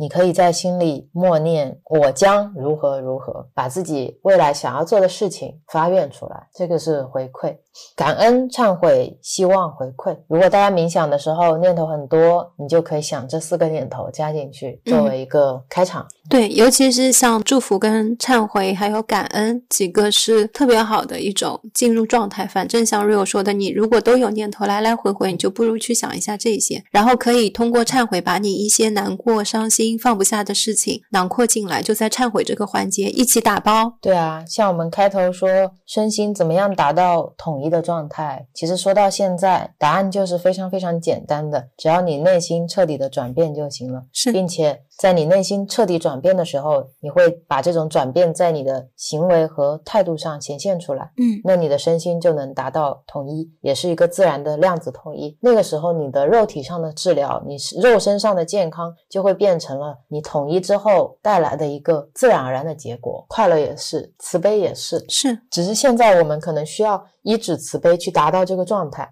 嗯，等你到达那个状态，你自然而然，你不可能不慈悲，你不可能不快乐，你也不可能不健康。我们在学习的过程当中，发现每一个过程它都是捡起来，你可能一下子会拿很多，然后到你会了，逐渐开始放下，到最后发现哦，这些原来就都是空性。所以你现在要先试着把这些东西都捡起来。比如说，我们是要学习的，我们要特别去学习分别心，特别去学习慈悲心，特别去学习感恩心。因为这些东西现在我还不熟练，就像 Rio 经常会用开车做比方，你不会开车，你要去考驾照，就是这么一个过程。去了驾校，他跟你说有一些交通规则，你在学习。你也不是不会开，你是忘了怎么开啊？你是会开的，你忘了，然后现在你要学起来。等你重新学会怎么开车了以后，你就可以按你自己的方式去你想去的地方。我知道了，这个就像我们在国内开车跟在国外开车，嗯，一个左驾一个右驾，其实大家都在驾驶，原理是差不多的。你会开左驾，你也就会开右驾。知道自己会开车，你就知道说只是左右驾驶的分别而已。汽车本身就还是那一辆车，没有什么大的变化。对你还是一个油门一个刹车，就是一个慈悲心一个分别心嘛。是是是，我还想多说一点关于慈悲。嗯，为什么慈悲的基调是宇宙最基本的调性，是万物的基石？杨定一在书里说，慈悲是连接万事万物的最基本的力量，慈悲是让整个宇宙凝聚在一起的胶水。我觉得这个比喻也很有意思。他说，慈悲发出的基本振动场可以传递到身体里面所有的细胞以及。所有的细微体和意识的各个层次，最后它会形成一个没有办法穿透的共振场，也就是任何力量，包括恐惧，都没有办法破坏的一个光能量场。所以，为什么说慈悲可以中和恐惧？其实它是无敌的，它就是一个独特的和谐场，而且它是所有的心用来表达的共同语言，是最高层的统合情绪，也是所有生物都有能力产生的感情。我们透过思考情绪、生命的平衡，我们最终其实就是回归到了慈悲。按照这个理论，其实我们本身就是慈悲，所以你真的不可能不慈悲。就是我为什么要一再的在说慈悲？慈悲和快乐是一样的，而且当你慈悲了，你自然就快乐了。慈悲是以前我觉得离我很远的一个词，现在慢慢慢慢我体验到了这个词，好像本来就在我心里，一直在你心里。你以为你自己达不到慈悲的状态，这是一个菩萨才有的状态。嗯，其实你不仅是菩萨，你是如来，你是慈悲。然后这本书也快讲完了嘛。最后我摘了一点点，是关于杨定一博士在书里面讲我们生命的意义。讲到生命的意义呢，之前有一个听友在前世今生那一期里面问我们说，如果我们每一世都只是为了体验，为了修炼更高级的灵魂，那修炼成为最高级的灵魂之后呢，是为了什么？我就回复他，我说我觉得。灵魂没有高级和低级之分。六祖说，佛性本来没有差别，只是因为迷和悟的不同，所以有愚人和智者的差异。其实我们并不是为了修炼升级成为更高级的灵魂，去变成一个神人或者圣人，我们只是回归自我，找到自己真正是谁。关于意义的讨论，其实我们经历了很多思想上的转变。从一开始，我也是不理解什么是大家说的自信或者本来，到后来我放下，是因为我觉得可能等我变成更高级的灵魂之后，我就不会去问为什么了吧。再到后面读了一的法则，好像宇宙送来了更多的意义，我们是爱和光，我们要为他人服务。再到后来看了佛学，理解了空性正见，好像问题慢慢的自动就消融掉了。今天在看《真元一》这本书里面的时候，又看到了杨博士关于意义的探讨。我觉得这个话题可能也是一个会不断在被讨论的问题。就像一开始我觉得它是一个绕不开、很重要、最重要的问题，到后来我觉得它是一个完全没有必要提及的话题，到现在我又觉得它也是一个很好的拿来给其他人去参考的一个话题，因为对很多人来说，它还是生命中很重要的一个课题，它也是我从小深埋在我心里面一个需要被解答的问题，所以还是把这一部分会拿出来简单的跟大家聊一下。在杨博士这本书里面，他说。生命和伴随生命而来的种种挑战，不论看起来多么艰难，其实它都只是一门功课。目的呢，是帮助我们想起自己是谁。我们日常的生活就是考场，随时会测试我们得了多少分。如果我们时时都能发慈悲心，即使面对种种的物质困境也是这个样子，我们就可以去证明自己是生命的主宰。这个人生的限制是测试我们对生命掌握能力的一个考场。如果你真的能够在这个考验当，中想起你是谁，并且能够完整的表达出来，你就生活在了一个和平或者和谐之中。我们去聊开悟的前提，其实就是我们还没开悟。那我们究竟是为何而来？是因为我们要从身为人的桎梏中解脱，我们要从各种出生以后接受的理念、说法和教条中去解脱。真元一其实就是追求对一切人自己所制造的结做一个完全的解开和反转。所以这段话它也是。解释了他理解了生命的意义，嗯，以及真元一真正的意义。我们要对一切习气进行反转，彻底的回到我们原来的本性上去。那这个本性呢？这本书也讲了，就是慈悲。如果我们能够调整自己的心境，成为一个体谅、感恩而且慈悲的人，你就活在了合一的状态。在这种认知下，就是我们说的，像你带着空性正见的认知，你是不需要任何训练技巧，我们就可以达到合一的状态。这是这本书从头到尾一直强调跟大家分享的一个非常简单的原理。嗯，在你自己的生活日常的行为中展现无边的智慧和无外的慈悲，才是静坐功夫的最高呈现，才是真正的静坐。然后这本书里面经常说。大家要活出新的能量，是内心的这个心。我觉得这本书可以以“活出新的能量”的这段话来结尾，让陈来读一下吧。活出新的能量，意思是活在与万物同体的状态中，对万事万物不起分别心，如实且完整、深刻的体验一切情感觉受，不妄加分别善恶，不迎不惧。即知即行，接受生命所有色彩、形式和起伏的原貌，无条件的接受它，把生命中的一切事物成为一门课、一次学习的机会，我们才能真正成为生命的主宰。透过无条件接受，可以将一切负面的情绪反应转化成感恩、关怀、慈悲与体谅的正面心情。人人的心中都有一把钥匙，握有它就可以开启通往人类个人进化和群体进化之门，活出新的能量。是身为人所能完成的最高选择，此意味着我们为自己和身边的人事物选择并落实了最高程度的觉醒、最高远的创造力、最广大的人类潜能和波动。我们自己就能决定是否要发掘内心的智慧，并活出这最高层的智慧。一旦识获，便永不失去。这就是这本书了。我刚才。听陈念最后我摘取的这个片段的时候，就更知道为什么我们要聊这本书了。它是从身开始，一直聊到心，聊到灵。就很像我们这一路走来的心境，是。然后像慈悲心这些，我刚才想到，以前我听“慈悲”两个字的时候，觉得它是一种软弱，是一种无能为力、不得已而为之，像是一种没有边界的善，好像很好欺负。那个时候并没有觉得这是一个力量有多大的词，但现在我们有感受到这种慈悲心之后，当然我跟 Rio 在生活中也还在不断的练习，因为遇到新的事情，也许慈悲心就突然不见了。然后你就又会在想啊，这是一个很好的机会，我们就可以再学习怎么样在这样的事情里面拿起来。在这个过程当中，我发现，等你真的有体验过慈悲心，你对他的理解是不一样的，感受也是不同的。我觉得他对我来说是一种智慧，一种勇敢。然后刚才跟 Rio 一起分享的这一些，就来自于《真元一》这本书，然后这个也是为我们打开的第一个篇章。其实说实话，接下来播客的录制呢，我也不知道会面对什么，因为我可能会聊一些话题，Real 没有兴趣，所以我现在也在想一些办法，让 Real 一起有兴趣起来。好的呀，反正我接下来看的是六祖坛经，我也跟大家预告一下，可能后面会分享的是关于六祖的故事，然后我也会分享一些中医的理论。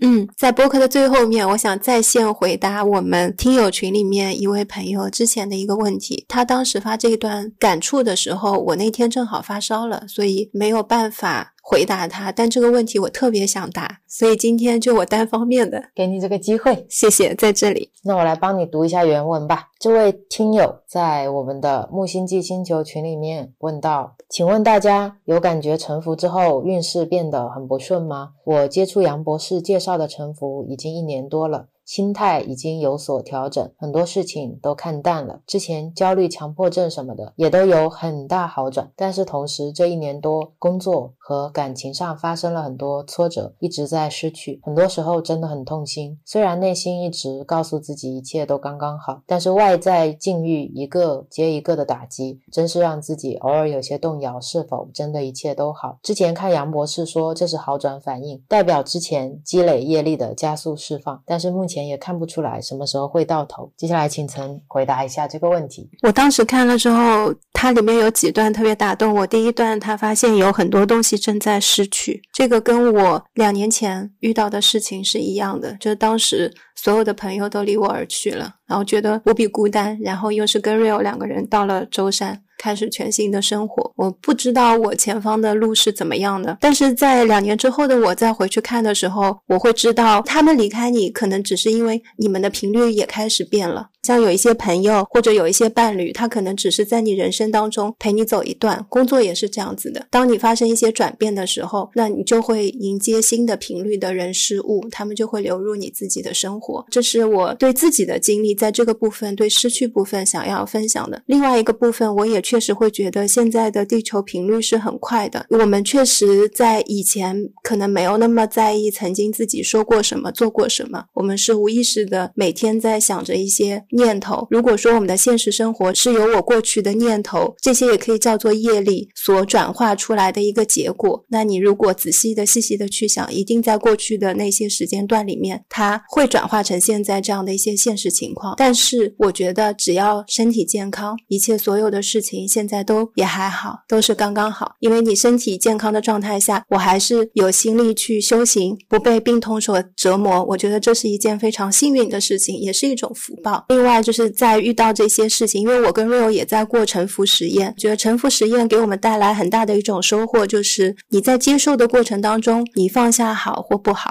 所有的事情它都只是事情，就也没有运势的好或者是低。今天朋友走了，今天朋友说他不想做我朋友了，或者我的这一段感情就到此结束了，那我们就把它作为一个新的催化剂，继续走我们的修行路。我还有一个观点是这样子的，就是你今天所遇到的这些事。事情清醒的你都知道，也都是你自己设计的。这个我以前的播客也分享过，所以你给你自己的痛苦遇到的这些事情，都肯定是恰到好处，痛苦不会多一分，伤心难过也不会多一分，就是正正好。把它看作催化剂，然后看我们在这个过程当中体会到了什么，学习到了什么。我觉得痛苦本身的根源或者难过，来自于我们会期盼生活变得更好，或者期盼我在沉浮的过程当中会拥有一种截然不同的全新。的生活体验，这个点是我特别认同的。如果你真正发自内心。臣服，尝试用慈悲和空性正见来看待你的生活，就不会升起运势顺或者不顺这样的二元对立的看法，就不会把很多词定义成挫折，定义成打击，很多事情会转化。是，就像我们刚才播客里面聊到的恐惧的综合，嗯，你用慈悲这个无坚不摧的力量在你身上，让它能够释放出来的时候，我感受到的世界是无比美好的，所有的。加引号的打击或者挫折，到这边自动都会转化成爱和光明。是你甚至不会升起这样的念头，嗯说我是不是运势不好？我看到这一段的时候，我是很随喜他的，我觉得很好啊，就是已经开始过上了沉浮实验，然后遇到问题的时候，我们在群里面，大家看到很多朋友都有分享自己的一些经历或者是一些想法，我觉得这些都是特别好的一种交流的感觉。然后同时，我看见想要说的是像，嗯、我这两天生病的时候，也有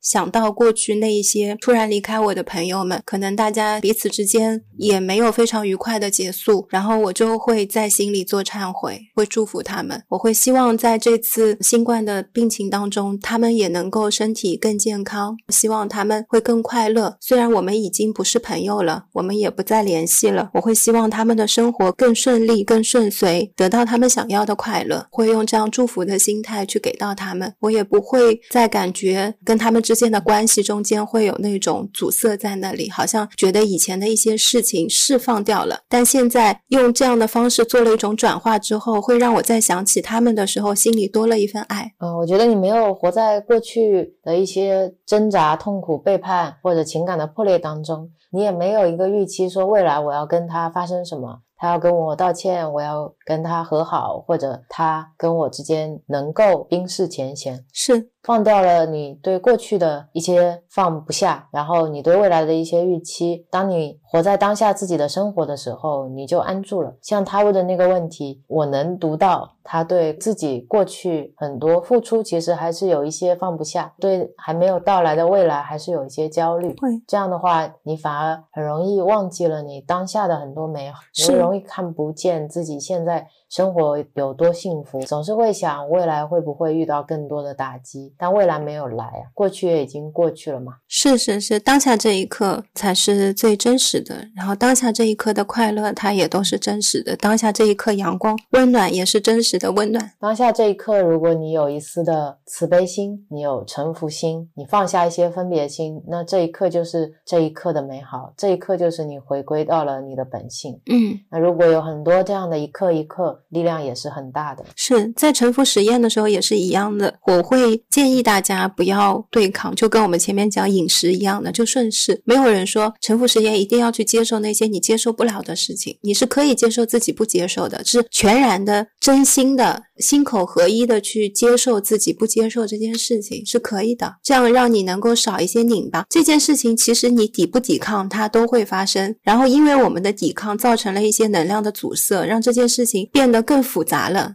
往念头的火堆里添柴，然后我们会觉得是经过我不断的努力，这件事情才能像现在这样预期相对发展的还算好。但其实当你不抵抗的时候，那件事情可能就一秒钟、两秒钟就这样流过去，甚至都不是个事情，都不需要专门拿起来去拧巴它。这种也是一种顺势疗法，你就顺势它要过去，你就让它过去，就过去了。疗愈这个层面，我的观点是，疗愈就是一次的，你认为它疗愈完了结束了，就是一个 ending，没有人说这个病要一直治下去。你觉得你相信内在小孩这个观念，你今天晚上冥想的时候去牵起你内在小孩的手，跟他和解，你们就和解了。就没有说我天天都要去牵他的手，因为天天都要去牵他的手也是你的观念。那在我的观念里面，我们牵手就一次，我们都说好了，我们彼此达成了和解，为什么明天又变了？不会变的。而且如果在你的观念里面没有内在小孩，那就没有。是啊，像 Real 就没有啊，他就根本不用回去签，然后我还要晚上坐在那儿说，我有内在小孩，我要去签，因为这些其实也都只是钥匙，帮你再往前走一步。等到你很多东西都捡起来了之后，你之后会慢慢放下的。对，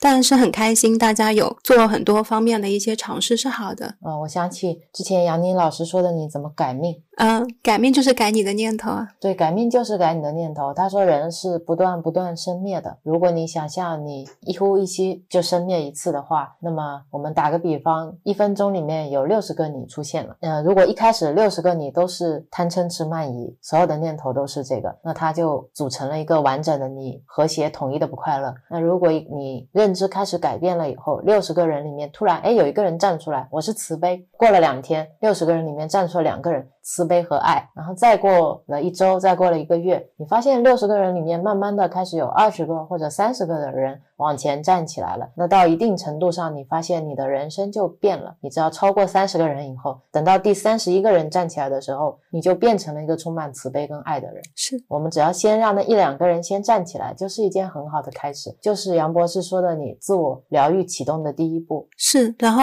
嗯，我想说，你想让自己生活变得更好，这个在我们原来播客也呼吁过大家，大家就是发善心、起善念，慈悲为怀，嗯，然后对自己好，对身边的人好，就不要对自己太过于严苛了，嗯，然后也去试着用其他的角度去理解一下身边的人。最后，我想分享的是，我生病期间，因为我阳了嘛，然后我妈妈就非常非常的紧张，呃非常可爱。我为了安慰她，我前一天发烧，我我跟她说，我明天睡醒就会退烧了，你放心吧，没什么。然后我就去睡了。第二天早上七点多，我就看到有三四个未接来电，我睡醒已经是十点钟了，我就打电话回去给妈妈，然后妈妈就很焦急、很生气，跟我说：“就是你好了吗？你烧是不是退了？”我当时觉得又好气又好笑，就是我早上其实会想说，那都已经病了，妈妈是不是会关心我说你怎么样？但其实听到的口气是有点生气的，她觉得我怎么没有接她电话？你不知道她有多担心你的那种感觉。妈妈说她晚上都没有睡好啊，很多很多很多担心。其实等到我静下来，我听妈妈讲这些的时候，我就觉觉得自己也很有意思。我昨天其实是安慰妈妈的一句话，对妈妈来说像是我健康的一个承诺。然后她今天早上就来 check 一下你是不是真的康复了，但是因为电话没有联系上，其实她说的这些生气的语言是她在表达爱，就跟我妈妈说，我说我觉得你怎么这么凶，我都已经病了，我说你好凶。然后妈妈说，那妈妈就是关心你啊，妈妈就是急啊。那等到她说这个的时候，我就知道其实那一些只是她现在不会表达，所以她在一急情急之下就说了那些话。我也没有因这个觉得生但我觉得后面的沟通是会让我跟妈妈两个人都很顺畅的地方，就是我会把我听到这些话的感受告诉他，他也会告诉我说他并不是想这么表达的，误会就在那个时候就会解开。但我如果带着预期是我已经阳了。我已经挺难受的了，还在发烧，你不能对我态度好一点吗？你不觉得我现在很严重吗？你是我妈妈，你怎么总不关心我呀？我总是在你这边得不到爱。如果我抱着这样的想法，那跟妈妈的通话也不会很愉快，挂了电话我也会很生气，然后对于病情也没有恢复的帮助，成为一个能量的小结，就放在了自己身体内。嗯，这个我有看到你的改变。从以前你是默默接受妈妈对你的一些比较强硬的语句，到后面你慢慢的开始觉得表达爱就应该用爱的方式表达。是你为什么要用这么凶狠的方式来表达爱呢？这是你的不对。再到下一个阶段，我们开始修行了以后，你理解到了爱就是爱，爱是不会变的。嗯，不管以什么样的方式表达，它都是爱，只是你选择怎么去看待爱而已。然后再到下一个阶段，你知道你是有能力去影响他，让是他也以爱的方式来表达。但是这个前提，如果你怀着预期，你怀着抱怨和嗔恨，你是做不到的。是这种转化，只有在你真正能够拿起慈悲的时候，你才能够带领他一起变得温柔起来。